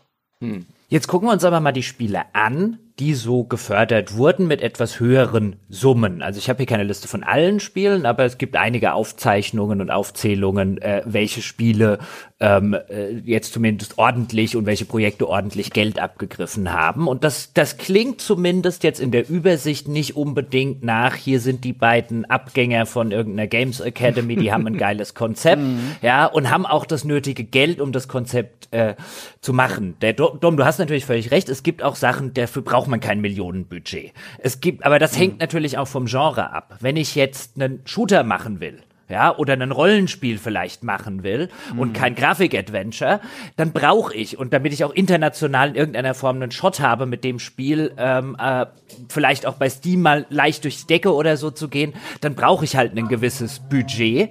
Ähm, und gerade bei den, bei den höheren Budgets, also es gibt meines Wissens nach, ich habe keins gefunden, das mehr als knapp über 2,5 Millionen Fördersumme bekommen mhm. hat. Ähm, äh, der aktuelle Spitzenreiter scheint das Projekt Minerva, also Projektname, Codename sozusagen von Grimlore Games zu sein. Ralf, Grimlore Games ist natürlich ein Begriff.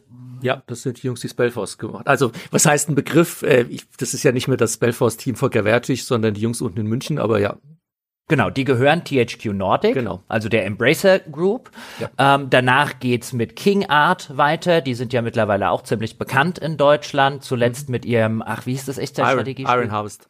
Iron Harvest, ja. genau. Ähm, also das ist auch ein langjähriges eingespieltes äh, Team, dann genauso wie das nächste, Destroy All Humans 2 von Black Forest Games, auch die gibt schon lange eingespieltes Team. Ein Projekt von Dedelic, äh, auch ein äh, langjähriges deutsches Studio. Mimimi Games, Codename Süßkartoffel, gefällt mir übrigens ausgezeichnet der Codename.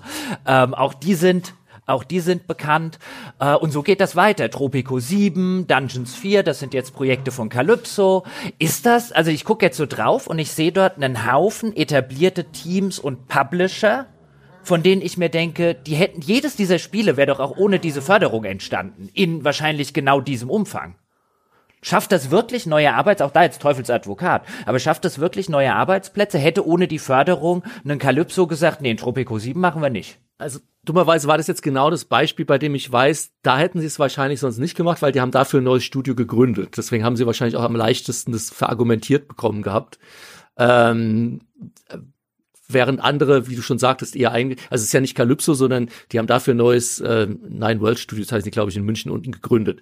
Ähm, für das Ding. Oder nee, ich erzähle Mistgeld, die, die 2,5 waren irgendwie für Gaming Minds, das Studio von Daniel Dumont der irgendwie Railway Empires in Port Royal gemacht hat, die gibt's ja schon länger. Äh, ich bin mir gar nicht mehr sicher. Ich glaube, die haben auch mehrere Förderungen. Genau, Nile World Studios war, da haben sie dann nochmal zwei Millionen. Sie haben mehrere Förderungen abgegriffen. Das heißt, für eins ist es auf jeden Fall so, dass sie damit ein neues Studio gegründet haben. Also da, da ist die Argumentation natürlich leichter. Aber klar, wenn du auch, da ist Ubisoft mit irgendwie dem Anno, Anno ähm, Port für Anno 1800 Konsole, glaube ich, dabei. Kannst du argumentieren, wäre, hätte das nicht ohne auch stattgefunden? Ist mit Sicherheit eine faire Diskussion und ist ja auch genau da, wo dann eben ähm, Benedikt selbst sagt, sie hätten halt lieber Tax Break.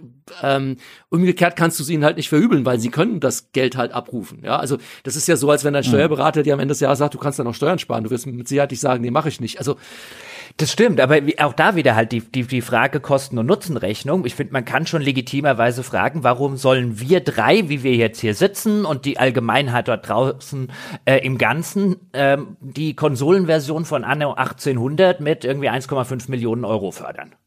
Das kann sich doch Ubisoft selber leisten. Und das ist. Und, und, diese Frage, finde ich, führt aber eigentlich dann oder sollte in die Richtung führen, wie strukturieren ja. wir die Förderung anders und nicht in die Richtung von, äh, ist die überhaupt gerechtfertigt? Genau. Weil wenn man dann, das ist ja die Liste, die du jetzt vorgelesen hast, die, die, das sind ja die großen Fische, die die Kritik jetzt bekommen von den kleineren Teams, von denen es eben heißt, die schwimmen mit uns im selben Pool rum und die nehmen uns weg, was da zu holen ist. Deswegen wird ja angeregt, äh, über diese Förderungsstruktur nachzudenken. Aber wenn du da mal runtergehst und ich lade alle dazu ein, auf okay cool diesen Artikel zu lesen, einfach nur um die Projekte mal nachzuvollziehen, wenn du dir die dann anschaust, dann siehst du, was für Dinge da draußen eben noch in den Schubladen liegen. Und das sind halt die interessanten Spiele. Klar, da ist jetzt kein Weltkriegsshooter dabei mit einem großen Schauwert oder, oder beeindruckende grafische Abenteuer. Aber da sind Spielideen dabei, wo ich auch davor sitze, als jemand, der jeden Tag mit dem Medium zu tun hat und mir denke, ich habe sowas noch nie gesehen. Ich würde das gerne mal spielen. Und das sind die Spiele, die leiden darunter, die tauchen aber nicht in diesen Listen auf, weil die Beträge auch kleiner mhm. sind. Ähm, wie gesagt, äh, auch ein Grund, warum diese, die, die da nicht in dieser Liste auftauchen, ist ja auch logisch, weil 2,5 Millionen bedeutet, die bekommen 2,5 ja. Millionen vom Bund, sprich, die stellen nochmal 2,5 Millionen dagegen. Und das kannst du machen, wenn du Ubisoft bist, wenn du THQ Nordic bist, wenn du Calypso bist. Was habe ich hier noch? Ich gehe einfach nur mal die, die, die Besitzer durch. Äh, Stratosphere, die haben Riot hinten dran, äh, wieder THQ. Dedalic hat jetzt Narcon, ist von Narcon gekauft, einem französischen mhm. Publisher. Keen Games hat äh, Tencent hinten dran. Äh, Gentleman hat Ensemble Studios hinten. Also die, die, die ist klar, dass die Summen da auch höher sind, weil die haben ja alle, die gehören ja jemandem, der die andere Hälfte quasi auf den Tisch legen kann. Ähm, das heißt, wenn ich ein Indie-Studio bin, werde ich natürlich ein Problem haben, wenn ich sage, ich mache jetzt ein Spiel für 5 Millionen, lieber Publisher, gib mir mal 2,5, weil der wird sagen, was hast du vorher schon gemacht und äh, das Risiko ist mir zu groß. Aber, aber wenn ich doch, wenn ich doch Tencent im Hintergrund habe, wenn ich doch Ubisoft im Hintergrund habe, wenn ich doch Riot Games im Hintergrund habe, äh, wieso dann ausschließlich solche, jetzt mal im internationalen Vergleich, wir hatten es vorher mit Control, wieso dann nicht wenigstens mal die Fördersumme ausschlachten? Warum dann nicht ein Spiel machen, was 16 Millionen kostet und ich mir mit 8 fördern lasse? Warum immer dieser, ja letztlich, eigentlich dieser typisch deutsche Kleinkram in Budgets, die im internationalen Vergleich nicht mal mehr Double A sind? Mhm, das ist, äh, ja, aber da haben wir es dann auch wieder. Nehmen wir mal an, ich bin jetzt Stratosphere Games und machen Mobile, äh, die machen ein Mobile-Spiel, also Mobile-Spiele sind jetzt auch nicht bei 16 Millionen, ist dann deswegen auch allein deswegen schon das doofste Beispiel. Aber die haben jetzt auch noch nicht so viel gemacht, die haben jetzt Homeworld Mobile gemacht. Und wenn die jetzt zu Riot gehen und sagen, wir hätten gern für unser zweites Spiel von euch mal irgendwie 16 Millionen, damit wir andere 16 Millionen, das, das sind natürlich gleich wieder ganz andere Summen, ja äh, auch in Grimlore Games. Also ich glaube nicht, dass THQ Nordic ihnen jetzt einfach mal 20 Millionen gibt, wenn Spellforce insgesamt vielleicht 5, 6 Millionen gekostet hat und sie die Hälfte davon vom Start kriegen. Also das ist ja auch wieder, wie gesagt, die Abwägung dessen, der dann die andere Hälfte auf den Tisch legen muss. Da sind wir auch bei dem, was Dom sagt. Ich habe jetzt ein kleineres Problem, einem erfahrenen Team zwei Millionen zu geben, aber 20 Millionen, das ist dann mal eine andere Hausnummer. Da wüsste ich jetzt in Deutschland wenige Studios, denen ich das einfach mal so auf den Tisch lege. Aber auch da wieder nochmal, da, da sind wir halt noch nicht. Die Idee ist ja, dass wir da hinkommen. Also in, hm. in meiner idealen Welt ist Mimimi dann ein Studio, den du in 10, 15 Jahren sagst, du willst 15 Millionen, kein Problem. Hier, Johannes, have a nice day und mach aus den 30 Millionen ein geiles Spiel. Aber wie gesagt, würde Johannes wahrscheinlich jetzt selbst sagen, das ist jetzt ein Budget, da haben wir momentan noch gar nicht die Leute und, und die Pipeline für. Da arbeiten wir dran. Ja. Ist das, ist das generell in Deutschland, auch da könnte man ja auf die Idee kommen, ich meine, Fachkräftemangel überall, da sind wir auch nicht das einzige Land, das diese ganze Problematik hat, aber man hörte ja in den vergangenen Jahren und Jahrzehnten als einen der Gründe, warum der deutsche äh, Entwicklungsstandort äh, nicht mit den Top-Standorten mithalten kann und wir in der, in der Misere sind, wie wir jetzt halt nun mal sind, war ja eine der Gründe, entwickeln in Deutschland ist zu teuer. Mhm. Ist das tatsächlich, Stand jetzt 2022, ist das immer noch ein Argument? Das Argument wird zumindest kleiner, also jetzt auch ohne die Förderung. Ähm, weil wenn du dir einfach mal Europa anschaust, UK war schon immer der Spitzenreiter, UK ist jetzt noch mehr der Spitzenreiter und mit Brexit und so, also UK entwickeln oder als Publisher mit einem Indie-Studio in UK oder sowas, also UK ist ganz schwierig gerade. Frankreich ist jetzt auch nicht so viel billiger, dann hast du da immer noch das Problem mit, mit, mit, mit, mit Urlauben und mit anderen Dingen, mit Gewerkschaften und sowas. Also jetzt rein aus Publisher-Sicht, wie gesagt, ich sage jetzt nicht, dass es negativ ist oder sowas, aber jetzt mal rein, wenn du gerade vielleicht gerade aus Amerika kommst und schaust dir Europa an, äh, wenn du dir überlegst, wo, wo lasse ich da am liebsten entwickeln, Berlin kriegt immer mehr so diesen Status von äh, sexy und da wollen alle hin und auch die Filmbranche und so. Es hat sich mit Sicherheit schon geändert. Was natürlich noch hinzukommt, ist, früher war dieser Vergleich ja auch immer mit, was gibt's denn Alternativen? Und da hast du immer nach Osten geschaut, sprich Osteuropa. Und dann bist du natürlich jetzt genau, also Ukraine war immer äh, super günstig, Russland war günstig. Ich meine, klar, mit der aktuellen Weltsituation fallen dir da auch immer mehr Sachen weg. China hat, war lange Jahre und das wird jetzt auch immer kritischer gesehen und auch natürlich immer kritischer in der Zusammenarbeit. Ähm, deswegen, dieses Argument, glaube ich, schwindet immer mehr. Deutschland ist trotzdem noch hochpreisig. Ich glaube aber, was eher wichtig ist, ist, und da sind wir dann genau bei dem anderen Punkt, den du angesprochen hast, selbst wenn man sagt, okay, Deutschland wird jetzt attraktiver, ähm, wo sind die Leute dafür? Also der Fachkräftemangel wiegt dann eher inzwischen fast schwerer als jetzt vielleicht irgendwie die die die Average Man-Month Kosten, also was was irgendwie ein, mir eine, eine, eine Personenmonat in, in einem deutschen Studio kostet oder die Steuern oder die deutsche Bürokratie. Ich glaube, momentan ist es, kommen wir jetzt immer mehr in die Richtung, dass selbst wenn man jetzt als internationaler Publisher wollen würde, es ist halt der Fachkräftemangel. Und wie gesagt, dass die, die internationalen Publisher immer mehr wollen, siehst du ja, also wie gesagt, Riot, Tencent und die alle jetzt immer mehr in deutsche Teams investieren, die sehen da schon das Potenzial und dass man das auch machen kann, aber momentan das Skalieren kannst du jetzt nicht beliebig. Also wenn ich jetzt, keine Ahnung, Take-Two wäre und sage, ich baue jetzt mein nächstes äh, Rockstar, Rockstar Berlin auf und will da mal schnell irgendwie 800 Leute haben, wo soll ich denn die hernehmen? Also soll ich dann, kaufe ich mir Ubisoft auf und heier die da alle raus, das wird teuer. Also die, die sind ja gar nicht da, die, die Leute, der Nachwuchs. Aber auch da sind wir wieder, dafür ist die Förderung da, eigentlich. Dom, du wolltest gerade was sagen? Ja, ich sitze gerade auf diesem Ei und gucke, ob ich da was ausbrüten kann. Ich habe da irgendwie, also ich, ich, ich äußere einfach mal, was ich gerade sagen wollte. Es ist noch kein ausgereifter Gedanke, aber das führt auch hoffentlich nicht zu weit weg, aber nur mal ganz kurz als Seitenabbiegung. Sind das aber dann eigentlich noch Gedanken, die man zum Beispiel, also äh, nicht zum Beispiel, die man zumindest im Mid-Size-Segment überhaupt noch hat? Äh, Stichwort Remote-Arbeit. Also ich weiß, es gibt in der Spieleentwicklung Prozesse, die können nicht remote gemacht mhm. werden, Motion Capturing, solche Dinge. Es gibt auch in der Firmenkultur Dinge, wo immer noch Leute sagen, das geht verloren, dieses typische, man guckt mal über den über die Schulter und sagt, guck mal hier, macht doch der Biene drei Stachel statt zwei, super cool. Und schon ist eine neue Idee geboren, die aus diesem man besucht sich geboren wurde. Aber es gibt ja so viele Teams, die haben mittlerweile mittlerweile umgestellt. In Berlin zum Beispiel Maschine Mensch. Ich meine, wir sind jetzt im Indie-Bereich damit, aber die sind sehr erfolgreich mit Curious Expedition 1 und 2. Die arbeiten mittlerweile sehr stark mit dem Remote-Faktor. Äh, ähm, Paint Bucket Games in Berlin ebenso. Sind das denn Überlegungen, die da Ralf jetzt überhaupt noch so wirklich Fragen sind? Also denkt man dann immer noch so, okay, ich, wenn ich nach Berlin gehe, muss ich auch da jetzt so und so viele hundert Leute vor Ort sitzen haben? Naja, da, da kommen halt viele Faktoren zusammen. Also klar, wenn du sagst, ich gehe nach Berlin und will die Deutschlandförderung, habe aber 80 Prozent meiner Leute remote im Ausland, kriege ich natürlich die Deutsch also muss ja die, die Kosten schon mal in Deutschland. Also wenn es jetzt rein um die Förderung geht, klar, naja, oder ich lasse mein Spiel auf Deutsch übersetzen und äh, weißt du, das, also die Kategorien gibt's ja. Das ja, ist ja, ja nicht ja. das, daran kannst Nein, aber du musst ja bei der Förderung, da haben wir jetzt auch noch nicht drüber gesprochen, aber vielleicht ganz, ganz kurz, du musst ja die Kosten einreichen, die du in Deutschland produzierst und bekommst dann die andere Hälfte dafür. Das heißt, wenn du dann denen einen Sheet rüber schickst und da stehen Leute in Finnland okay, drauf, ja. natürlich irgendwie, dann, dann sagen die dir bei der Förderstelle auch so, äh, Moment mal also deswegen, ob die dann alle in einem großen Büro sitzen und nicht mehr die Büromiete sparen, ist halt noch was anderes. Äh, auf der, ja, auf der anderen ja, Seite, okay. wie du auch schon gesagt hast, ich kenne ganz viele Studios, äh, Indie bis mittelgroß, sage ich mal, 40 Leute, die zumindest dann Teil Remote anbieten und das alles. Wenn du ein großes Studio baust, also ich tu mir schwer, mir vorzustellen, dass jetzt Ubisoft sagt, ich glaube, wie haben die, die auch schon 600 Leute in Berlin, die arbeiten jetzt alle remote kann, also da, da, da brauchst du halt dann Abläufe und Pipelines und Workflows und sowas. Zum einen und Remote, auch die Beispiele, die du genannt hast, finde ich super, weil das sind zwar alles Indie, aber sowohl Maschine Mensch als auch hier äh, äh Jörg mit, mit Paint, Bucket und sowas, das sind erfahrene Entwickler. Mit einem erfahrenen Entwicklern ja. würde ich immer remote arbeiten, mit einem Team aus Newbies remote arbeiten. Uh, high ja, risk, high risk. Aber ich glaube, jetzt, jetzt sind wir abgebogen.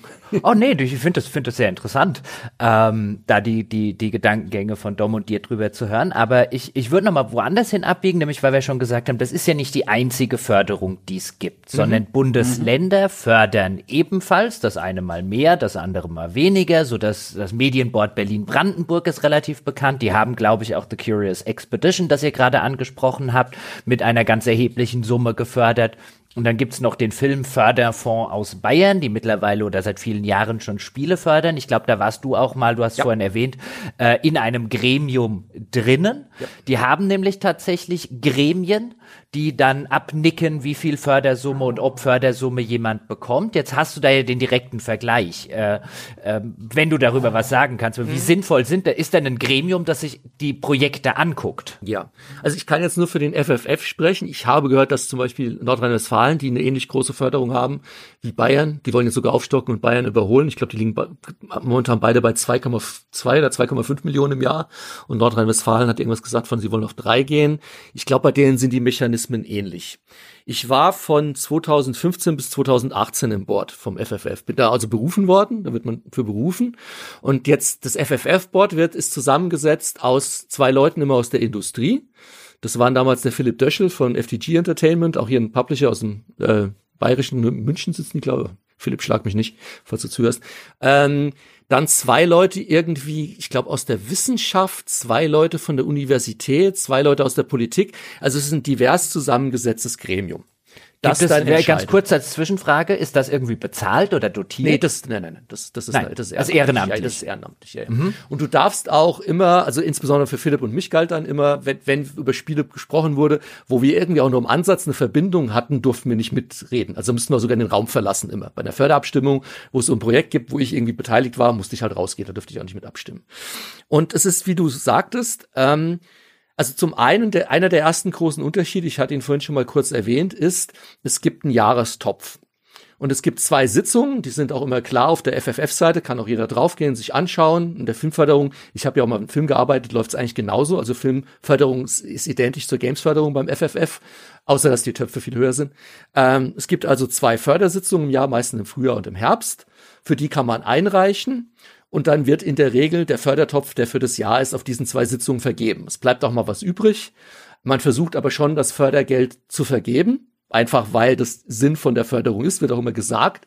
Und da spielt natürlich auch Politik mit rein, wenn du deine Fördertöpfe nie ausschüttest und sagst, nee, ist nichts gut genug, wir behalten das Geld immer, sagt dann irgendwann quasi da, wo das Geld herkommt. Ich glaube, die Bundesregierung, wie auch immer das mit den Fördergeldern ist, ja, wenn ihr das Geld nie ausschüttet, dann geben wir es halt lieber der Filmförderung oder wie auch immer. Das heißt, du hast natürlich schon auch das Ansinnen, die Fördertöpfe auszuschütten, aber es ist immer für jeden transparent, wann, also wie viel Geld ist da und gerade nach der ersten Sitzung früher ist dann immer transparent, wie viel Geld ist jetzt noch da nach dieser ersten Sitzung, für was wird ausgegeben und was nicht. Ähm, das ist schon mal ein großer Unterschied natürlich zur Bundesförderung. Was aber auch wichtiger ist, die, die, die, das, der, das Setup ist dahingehend ein anderes, dass du nicht anonym einreichst, sondern ja, es gibt ein Gremium, aber das Gremium setzt sich mit den Einreichungen so weit auseinander, dass insbesondere die Michaela Haberlander, die Vorsitzende, die redet mit jedem Team persönlich. Also man gibt da nicht irgendwo auf einer Website irgendwie eine Maske was ein und schickt irgendwas hin und drückt die, die Daumen, sondern, und auch beim Film war ist das ähnlich damals, als wir Filmförderung gemacht haben, habe ich das genauso erlebt. Du reichst es ein, dann besuchst du das FFF, dann stellst du ihnen das Projekt vor, du redest mit ihnen, die geben dir im Vorfeld schon mal Feedback, ob sie überhaupt glauben, dass das irgendwie Sinn hat. Sie durchleuchten dich auch, bist du als Studio überhaupt so aufgestellt und so weiter. Also es findet da ein reger Austausch statt. Also es ist eher so, es ist eine ganz andere, es ist wie eine Hilfe quasi auch für die Teams also eine Reflektierung und, und, und so, so, so eine Spiegelung dessen, was man da sich fördern lassen will und sowas. Das heißt, man ist als Team nie wie so Blackbox, man schmeißt irgendwas rein und hofft, unten kommt es irgendwie raus. Also das ist auch ein großer Unterschied. Und dann ist es so, dass auch das Gremium, also wie gesagt, wir waren zwei, also Philipp und ich aus der Games-Branche. Aber es ist nicht so, dass das Gremium dann da sitzt und sagt, okay, glauben wir daran, dass dieses Spiel jemals ein Millionenseller wird? Auch hier wieder, das ist nicht Sinn erstmal dieser Förderung, sondern Sinn ist immer, glauben wir, dass das Team das fertig bekommt? Glauben wir, dass das irgendwie auch nur den Ansatz einer Chance hat, dass das Team damit wächst? Und wenn wir sehen, das könnte tatsächlich wahrscheinlich nicht am Ende wirtschaftlich erfolgreich sein, kann es trotzdem sein, dass es noch gefördert wird, wenn es dann heißt, es könnte kulturell interessant sein. Teilweise wurden auch Sachen gefördert wie Installationen für Museen mit VR-Brillen, die einen spielerischen Aspekt haben, wo von vornherein klar war, die, die werden kein Geld einspielen. Also auch sowas wird dann gefördert vor dem Hintergrund, da, da ist dieses Kulturelle einfach noch mal ein Stück weit höher gehängt. Und last but not least, um den Gedanken noch abzuschließen, wenn ein Spiel gefördert wird und es ist erfolgreich, dann fließt das Geld auch wieder zurück. Also das ist keine Förderung, die ausgezahlt wird nach dem Motto, hier hast du das Geld, mach damit, was du willst und viel Spaß auf hoher See und äh, behalte es oder wie auch immer. Also wenn das Spiel erfolgreich ist, wird auch zurückgezahlt. Also Mimimi hat damals zum Beispiel zurückgezahlt. Ich war jetzt an einem Spiel mit beteiligt, ähm, da war ich nicht mehr im Board, als es gegreenlightet wurde, das war kurz danach. Hier Asia, den Police Simulator für Astragon, der ist, wird auch zurückgezahlt, weil der so erfolgreich ist und durch die Decke gegangen ist. Also Geld fließt dann auch wieder zurück. Also das ist anders als bei der, bei der Bundesförderung. Das mal so der Rundumschlag für, sorry, für den langen Monolog für die FFF-Förderung. Jetzt fragt man sich aber dann schon ein bisschen, dann gucke ich mir den FFF jetzt zum Beispiel mal an und da gibt es natürlich dieses eine äh, negative Leuchtturmprojekt, könnte man sagen, nämlich im 2000, im äh, Juli 2019, die Vergabeentscheidung damals, das war ja dann nach deiner Zeit, äh, wurde mit sehr viel Geld, und das ging natürlich auch seitdem ein bisschen ganz durch die Branche rum, nämlich mit 450.000 Euro, was für den FFF jetzt eine wirklich ordentliche Summe ist, wurde gefördert, dass, und ich zitiere hier, bayerische Launchpaket für die neue Intellivision Amico-Konsole. Mhm. Und mit dieser Förderung, heißt es hier, wird die Portierung und Modernisierung der vier Spiele-Klassiker Pong, Moon Patrol, Shark Shark und Skiing für die neue Familienkonsole Intellivision Amico auf den Weg gebracht. Nun wissen wir heute, dass das mit der Intellivision-Konsole offensichtlich ein ziemlicher Rohrkrepierer ist. Die hätte, glaube ich, schon vor zwei Jahren erscheinen sollen, verzögert sich aber die ganze Zeit. Leute wurden rausgeworfen. Ähm, mittlerweile ist auch der, der äh, Antreiber und äh, ehemalige Inhaber oder Chef des Ganzen ist auch abgehüpft, nachdem er sich auf, nachdem er sich auf jedem äh, verfügbaren Nachrichtenkanal irgendwie miese Nachrichten mit äh, enttäuschten Fans oder mit Kritikern geliefert hat.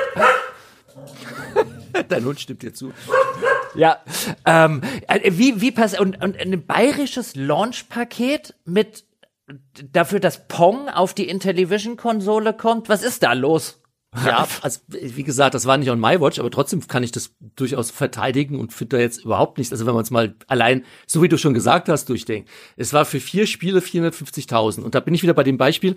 Ich habe mit Aesir damals den Police Simulator gemacht, ähm, war da der Internetprojektleiter ähm, bis zum Early Access Release und das war genau die Zeit, wo sie auch das Skiing gemacht haben. Und ich meine, wie gesagt, teils einfach durch vier und das muss man nochmal abstrahieren, weil Pong war garantiert nicht äh, 100, was sind dann 110.000 oder sowas, sondern keine Ahnung, was dann Pong gekostet hat und andere haben dann vielleicht mehr gekostet. Aber ich, ich weiß es nicht mal genau, aber lass Skiing 150.000 gekostet haben. Ich meine, 150.000, dafür machst du heutzutage nicht mal mehr einen besseren Prototypen. Das war ein ordentliches Spiel die haben auch abgeliefert, dass die Intellivision jetzt nicht kommt, ist nicht unbedingt Esias Problem. Ja, ich meine, ich hatte auch noch mit einem anderen, wir haben damals mit einem äh, Studio in Dänemark auch das, das äh, Billardspiel für die gemacht. Auch da wieder, die haben uns gezahlt, wir haben ein Spiel entwickelt für das Team, das das Billardspiel gemacht hat war super, sie haben Geld bekommen und haben, konnten ihre Billiard-Engine weiter äh, verarbeiten. Also jetzt rein wieder vor dem Fördergedanken. AC hat damit Geld bekommen, konnte ein Team finanzieren, hat ein Spiel abgeliefert, dass das Geld auf jeden Fall wert war, weil wie gesagt, in den kleinen, also wenn mir jetzt jemand sagt, 150.000 für so ein Spiel ist zu viel, dann denke ich auch, ja, okay, aber wo, wo, über was reden wir denn dann hier? Plus, sie haben Erfahrung gesammelt und es ist am Ende wahrscheinlich indirekt sogar dem, dem Police Simulator zugute gekommen. Also deswegen, mein Gott, es liest sich natürlich wie eine reißerische Schlagzeile, irgendwie FFF fördert Pong mit 450.000, aber wenn du halt schaust, was dahinter steht, muss ich so sagen, ja. ich fand da jetzt nichts schlimm dran, ja, dass die Intelli was bei der Intellivision abging, that's on another ja. sheet. Also deswegen, ja, man muss halt immer schauen, du, äh, natürlich, da werden mit Sicherheit, und das wirst du bei der NRW-Förderung genauso haben wie bei der, bei der Berlin-Brandenburg-Förderung, wie bei der FFF, da werden immer Sachen dabei sein, muss das jetzt gefördert? Ich hatte mal irgendwo gelesen, ich weiß nicht, ob das stimmt, aber deswegen jetzt wirklich unter absolutem Vorbehalt. Aber dass Till Schweiger sich die DVD-Auswertung von Keinohrhasen hat über eine Förderung finanzieren lassen. Das war der erfolgreichste Kinofilm und für die DVD-Auswertung hat er sich dann Fördergeld. Aber wie gesagt, wenn es das Geld dafür gibt und zur Verfügung gestellt wird, klar kannst du dann immer argumentieren, ja. Aber jetzt per se zu sagen, da wird irgendwie großartig Unsinn gemacht oder das kommt niemandem zugute, wie gesagt, allein bei der FFF-Förderung würde ich jetzt als zwei Projekte, an denen ich direkt beteiligt war, im weitesten Sinne jetzt Mimimi nennen und Esir mit, mit Police Simulator. Also es funktioniert. Wie viel da nicht funktioniert und wie man dann die Ratio abwägt, was muss eine Förderung bringen? Muss sie 80 Prozent erfolgreiche Spiele bringen? Ja, keine Ahnung. Äh, kann man gerne ja, diskutieren. Äh, das ist doch eine schöne Frage. Jetzt äh, vielleicht noch nicht ganz zum Abschluss, aber als als jetzt übergeordnete Diskussion, nachdem wir jetzt die Einzelaspekte besprochen haben, wie stehen wir denn, Dom, zum Thema Förderung im Allgemeinen? Wo, wo würdest du jetzt noch Potenzial sehen? Ähm, und vor allen Dingen, was, was, äh, was soll denn eigentlich, äh, weißt du, was soll denn so eine Förderung eigentlich machen? Ich finde, klar, wir haben jetzt hier den, den, äh, äh, wir haben jetzt hier eben die Förderrichtlinie, die, die die tatsächliche Förderung macht. Jetzt kann man bestimmt auch drüber streiten, sollten wir eine Wirtschaftsstandortförderung in dem Bereich machen, ja oder nein? Können wir das alles überhaupt noch aufholen? Fallen vielleicht zu viele kleine, eher künstlerisch angehauchte Projekte hinten runter, weil die eben die anderen 50 Prozent nicht stemmen können?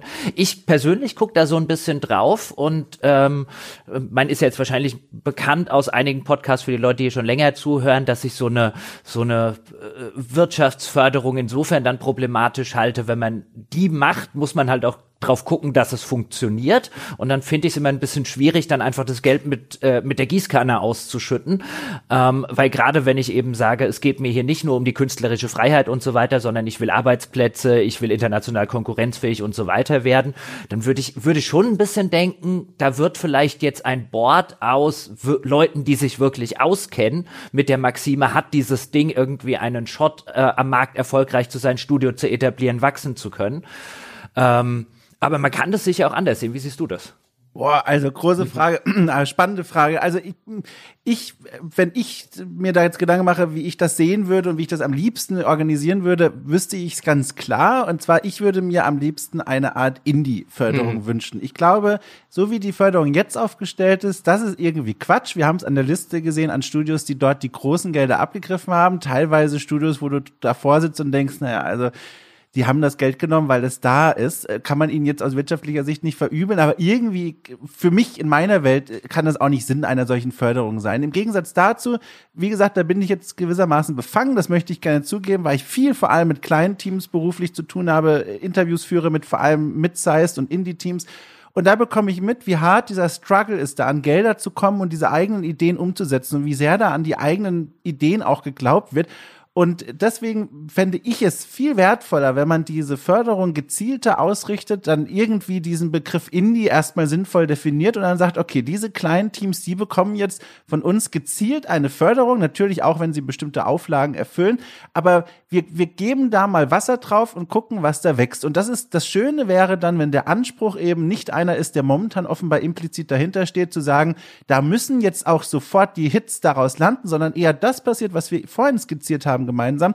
Es wird eine Grundlage geschaffen. Da können Leute die ersten Erfahrungen sammeln, es können sich Teams finden, es können Ideen ausgetauscht werden. Dann ist da eben so, dass ein, zwei Spiele am Anfang eben nicht die großen Millionenkracher sind, aber die Leute dahinter haben gelernt, die haben sich zu Teams zusammengefunden, es wurden Arbeitsprozesse optimiert, es haben sich Connections gebildet. Und dann wird eine Infrastruktur geschaffen, wo die wirklich großen Spiele und die tollen Spiele, die dann auch äh, international vielleicht sogar erfolgreich sind, entstehen können. Also mit anderen Worten, ich würde mir, also das ist jetzt auch weit im, im Fantasieland, aber ich fände es so viel sinnvoller, wenn das eine gezielte Indie-Förderung wird und Teams wirklich gezielt unterstützt werden, die das Geld auch wirklich tatsächlich brauchen, um ihre wirklich spannenden Ideen umzusetzen. Hm. Ja. Ralf, ich habe dich dazwischen laut ja, ja. hören. Du stimmst ja, mir also, offenbar zu, weil ich genial, also nein, nein, einfach, ich, ich, ich so klug. insbesondere zu, also was, was diese Indie-Förderung an. Also ich glaube, also die, es, die Frage, es ist eigentlich im Prinzip, wie wenn ich ein Projektmanager in ein Team reinkomme und meine erste Frage ist immer, was ist euer Ziel? Also wo wollt ihr hin? Deswegen auch hier die Frage, was wäre das Ziel? Wenn man sagt, man wirklich groß und wirksam Wirtschaftsförderung machen, würde ich beides machen. Ich würde den mhm. großen Tax-Breaks anbieten, genau wie in anderen Ländern. Mhm. Den Ubisofts dieser Welt, denen ist damit geholfen. Und den kleineren dann eher genau vielleicht auch so ein bisschen riskantere Indie-Förderungen. Das, also ich mal jetzt hier einfach mal mein, mein, mein äh, vielleicht völlig teilweise auch weltfremdes Idealszenario hier hin. Aber ich glaube, was ganz wichtig ist, und auch da, wie gesagt, ich breche jetzt hier immer obviously eine Lanze für, für den FFF und Bayern, aber da geschieht halt auch in diese Richtung viel. Immer in Kombination, wenn es irgendwie geht, auch mit einem Coaching. Also ich vermisse auch das ja, halt ja. immer so ein bisschen, weil ich glaube, es nutzt nichts, wenn da ein Indie-Team ist, das seinen großen Traum träumt und irgendwo schüttet die Regierung Geld auf sie drauf. Die wissen ja. nicht so wirklich, wie können sie das Geld bestmöglich verwenden und kommen zum Ziel. Das fehlt halt leider auch immer so ein bisschen. Da würde ich dir auch völlig zustimmen. Kann ich vielleicht so noch ergänzen, wollte ich vorhin schon, aber dann waren wir schon weiter, aber das ist egal, kann ich jetzt kurz sagen. Was du da beim FFF erlebt hast, das erlebe ich hier momentan auch in Hamburg bei der mhm, Game City genau. Hamburg, die hier das, äh, die Förderstruktur anbieten. Die haben ein Programm, GameLift Incubator heißt das, und dort werden genau diese Coachings angeboten und die gehen auch so weit, dass sie sagen, auf der Polaris, das war jetzt dieses Jahr erstmalig eine, eine große Messe hier in Hamburg, dass sie gesagt haben, okay, wir, wir bauen hier einen Stand von der Game City Hamburg und stellen hier gezielt die Spiele aus aus unserem Programm, denen diese Öffentlichkeitswirksamkeit noch ein bisschen fehlt, die vielleicht noch nicht so diesen Sprung auf den Radar vieler Menschen geschafft haben und fördern die noch mal gezielt allein durch die Aufmerksamkeit, die sie dort vor Ort vielleicht bekommen können. Und das ist nur ein Beispiel von vielen, wie diese Teams eben nicht nur finanziell gefördert werden, sondern und da bin ich vollkommen bei dir, total sinnvoll, auch gecoacht mhm. werden von Leuten, die sich auskennen. Und das ist das ist genau richtig, wie ich ja. finde. Hm. Bin ich übrigens auch im Mentorennetzwerk in Hamburg. Ja, cool. Ähm, ja, ich, also ich würde euch auch zustimmen aus meiner Perspektive. Ich fände auch, wenn du den, also wie gesagt, Ralf hat das schön gesagt, was ist dein Ziel? Ist mhm. dein Ziel? Und im mhm. Moment ist es so ein bisschen, ja, die, die, die Förderrichtlinie sagt schon was, aber sind die Maßnahmen wirklich geneigt, das zu erreichen, was diese Förderrichtlinie haben möchte? Und die ist mir unterm Strich dann in dem, was sie macht, zu viel Gießkanne. Und jetzt mhm. greift mal jeder mhm. rein und nimmt sich raus, was er braucht. Und wenn es leer ist, ist es leer. Und dann gucken wir die Röhre und dann stocken wir noch mal auf. Aber auch da, wo willst du mit den 70 Millionen hin? Also ich wäre auch sehr dafür, wobei das meines Wissens nach schwierig in Deutschland umsetzbar ist, dass man sagt, wenn sich ein großes Unternehmen hier ansiedeln möchte, wie jetzt zum Beispiel ein Ubisoft, ähm, dann gibt es die von Ralf schon angesprochenen Tax Breaks, also dass man etwas macht über Steuererleichterungen, dass man es den Leuten auch äh, und den Unternehmen halt auch ermöglicht, zum Beispiel schnell auf eine Größe zu wachsen, weil das, wenn du heute ein AAA-Spiel machen willst, dann wird das unter 350, 400 Mann ähm, sehr wahrscheinlich mhm. nichts werden.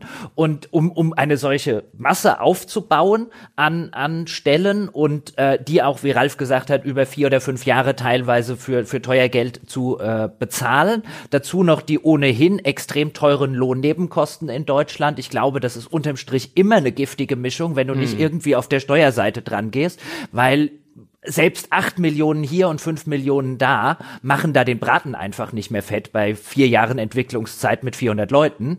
Ähm, also ich glaube, da würde ich dann was machen, wenn man es machen kann. Meines Wissens nach wird, ist das schwierig. Ich weiß nicht, kennst du dich da, steckst du da tiefer drin, Ralf?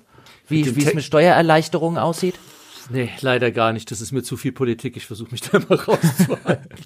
und genau, und auf der anderen Seite fände ich es fänd schon gut, wenn man, wenn man, glaube ich, für den Indie-Bereich finde da Doms Idee sehr, sehr knuffig, wenn man eben sagt, wir, wir stellen dann eben einen Pool für Indies zur Verfügung, die tatsächlich Geld kriegen und vielleicht auch, weißt du, wenn du einen, wenn du einen, weißt du, wenn du ein Mentorenprogramm und so weiter machen kannst, dann kannst du auch mhm. einen, einen Board machen mit Leuten aus der Industrie, die sich auskennen und die sich die, die Indie-Sachen angucken und die dann vielleicht entscheiden, hier, ihr bekommt von uns 100 Prozent der Finanzierung.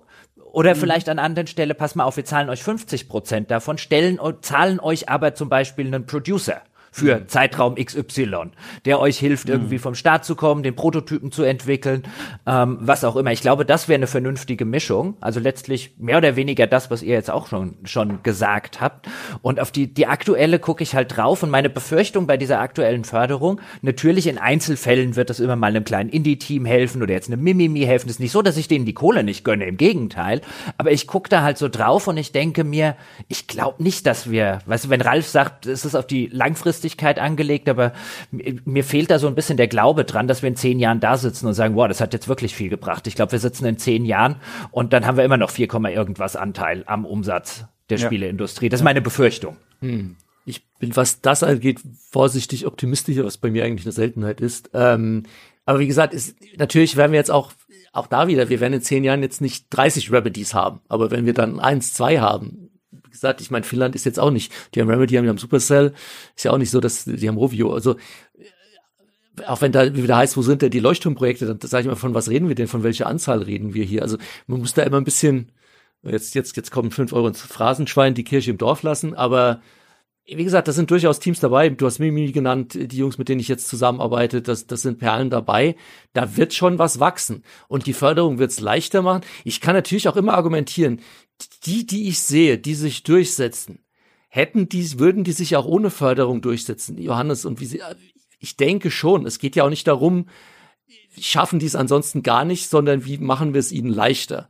Also am Ende des Tages mhm. brauchst du immer das, auch was du gesagt ich glaube, du hast gesagt, Jochen, du brauchst natürlich genau im Zusammenhang mit, mit, mit Limbic, du musst dich selbst auf den Arsch setzen, du musst die Ärmel hochkrempeln. Und nur weil du Geld vom mhm. Bund bekommst, passiert da erstmal gar nichts. Und wenn du es nicht hast, dann hast du es nicht und wirst in zehn Jahren auch dann trotzdem nichts sein. Ähm, aber für die, die es halt wollen und, und, und die, die diesen Spirit in sich tragen und diesen Funken, für die ist es zumindest eine Erleichterung. Ich glaube, so kann man es framen. Und jetzt war ich schon wieder im Dinglish. Himmel. Ja, wir nehmen nochmal neu auf, würde ja, ich sagen. Nochmal von vorne, alles von vorne bitte. Ja. Oh. Vielleicht brauchen wir auch einfach nur so Winter, wie es die in Finnland gibt. Vielleicht hilft das ja schon. Ja, die haben ja das, die ja. haben ja das schöne Wort des Kelseri kennet. Kennt ihr das? Ja, ja, ja, ja. Die haben ein Wort erfunden dafür, dass man im Winter abends allein mit in der Unterhose und Bier trinkend auf der Couch sitzt. Genau. genau. Ja. ja. Ich glaube, wenn halt so das halbe Jahr ja dunkel ist, ja, dann dann dann cruncht der Entwickler auch viel lieber. Ich glaube, wenn wir jetzt schon in diesem Abteil des Gesprächs sind, kann ich auch noch, kann ich auch noch Folgendes sagen. Vielleicht kann man die 4% auch steigern, indem man einfach mal die passenden Spiele dazu entwickelt. Zum Beispiel ein neues Die Völker in Deutschland produziert. Ralf, leg doch mal ein gutes Wort ein, wo auch immer. Ein Völker, es das wird Zeit, es geil, ist lange Wem her. gehören die Rechte an die Völker? Das ist so, endlich sind wir an dem Punkt angekommen, wo es richtig interessant wird. Wem gehören die Rechte? Jochen, du musst hier reinhauen, bitte. Du musst jetzt von der Seite dumm abgrätschen, sonst äh, äh, bevor, bevor wir wirklich ein neues Völker kriegen. Oh mein Gott, das ist ja hier tiefste 90er, Anfang 2000er, oder? Anfang 2000er, Joe Wood. Ja. ja, wir sollten viel mehr von von Joe Wood. aber, aber, auch das ist ja so ein schönes Beispiel, wo, was ich ganz interessant finde. Also äh, in den Förderungen habe ich, glaube ich, nie Piranha Bytes gesehen. Ralf, korrigiere mich, wenn ich mich irre. Hm, nee, habe ich auch nicht gesehen. Oh, weil, weil das wäre ja auch was, wo man jetzt sagt, ich meine, die haben immer noch Gothic in der Hinterhand. Aber heißt Gothic jetzt nicht Elex mittlerweile? Gehören die jetzt nicht THQ? Ich bin mir nicht sicher. Sind die auch gekauft oder arbeiten die nur für THQ? Björn möge es mir nachsehen, wenn er zuhört. Ich bin mir nicht ganz sicher. Doch, die gehören mittlerweile Doch, THQ, THQ, aber das, das wäre ja, ob es jetzt Elex ist, also ich finde die Gothic-Lizenz ist wahrscheinlich vom Namen her schon nochmal besser, aber das wäre ja ein Spiel, wo man sagen könnte, da steckst du jetzt mal richtiges Trip, äh, äh, Double-A-Budget rein, ja. Ähm, ja. auch von THQ Nordic und so weiter. Ich glaube, das wäre durchaus klar, die müssen ihre Technik auf Vordermann bringen und alles, aber die standen ja schon mal relativ kurz davor, wenn denen die Gothic 3 funktioniert hätte, das war ja ein Morrowind-Konkurrent damals, so war es ja auch angelegt. Mhm. Ähm, also ich glaube, wir hätten tatsächlich tatsächlich auch Studios, ähm, bei denen man einen Shot hätte, dass vielleicht auch ein internationaler, ein richtiger, größerer internationaler Erfolg nachkommt, als es jetzt vielleicht ein Elex gewesen ist. Und da finde ich es halt ein bisschen seltsam. Da, da machen wir dann fördermäßig, machen die Teams nichts. Wird bestimmt einen Grund haben.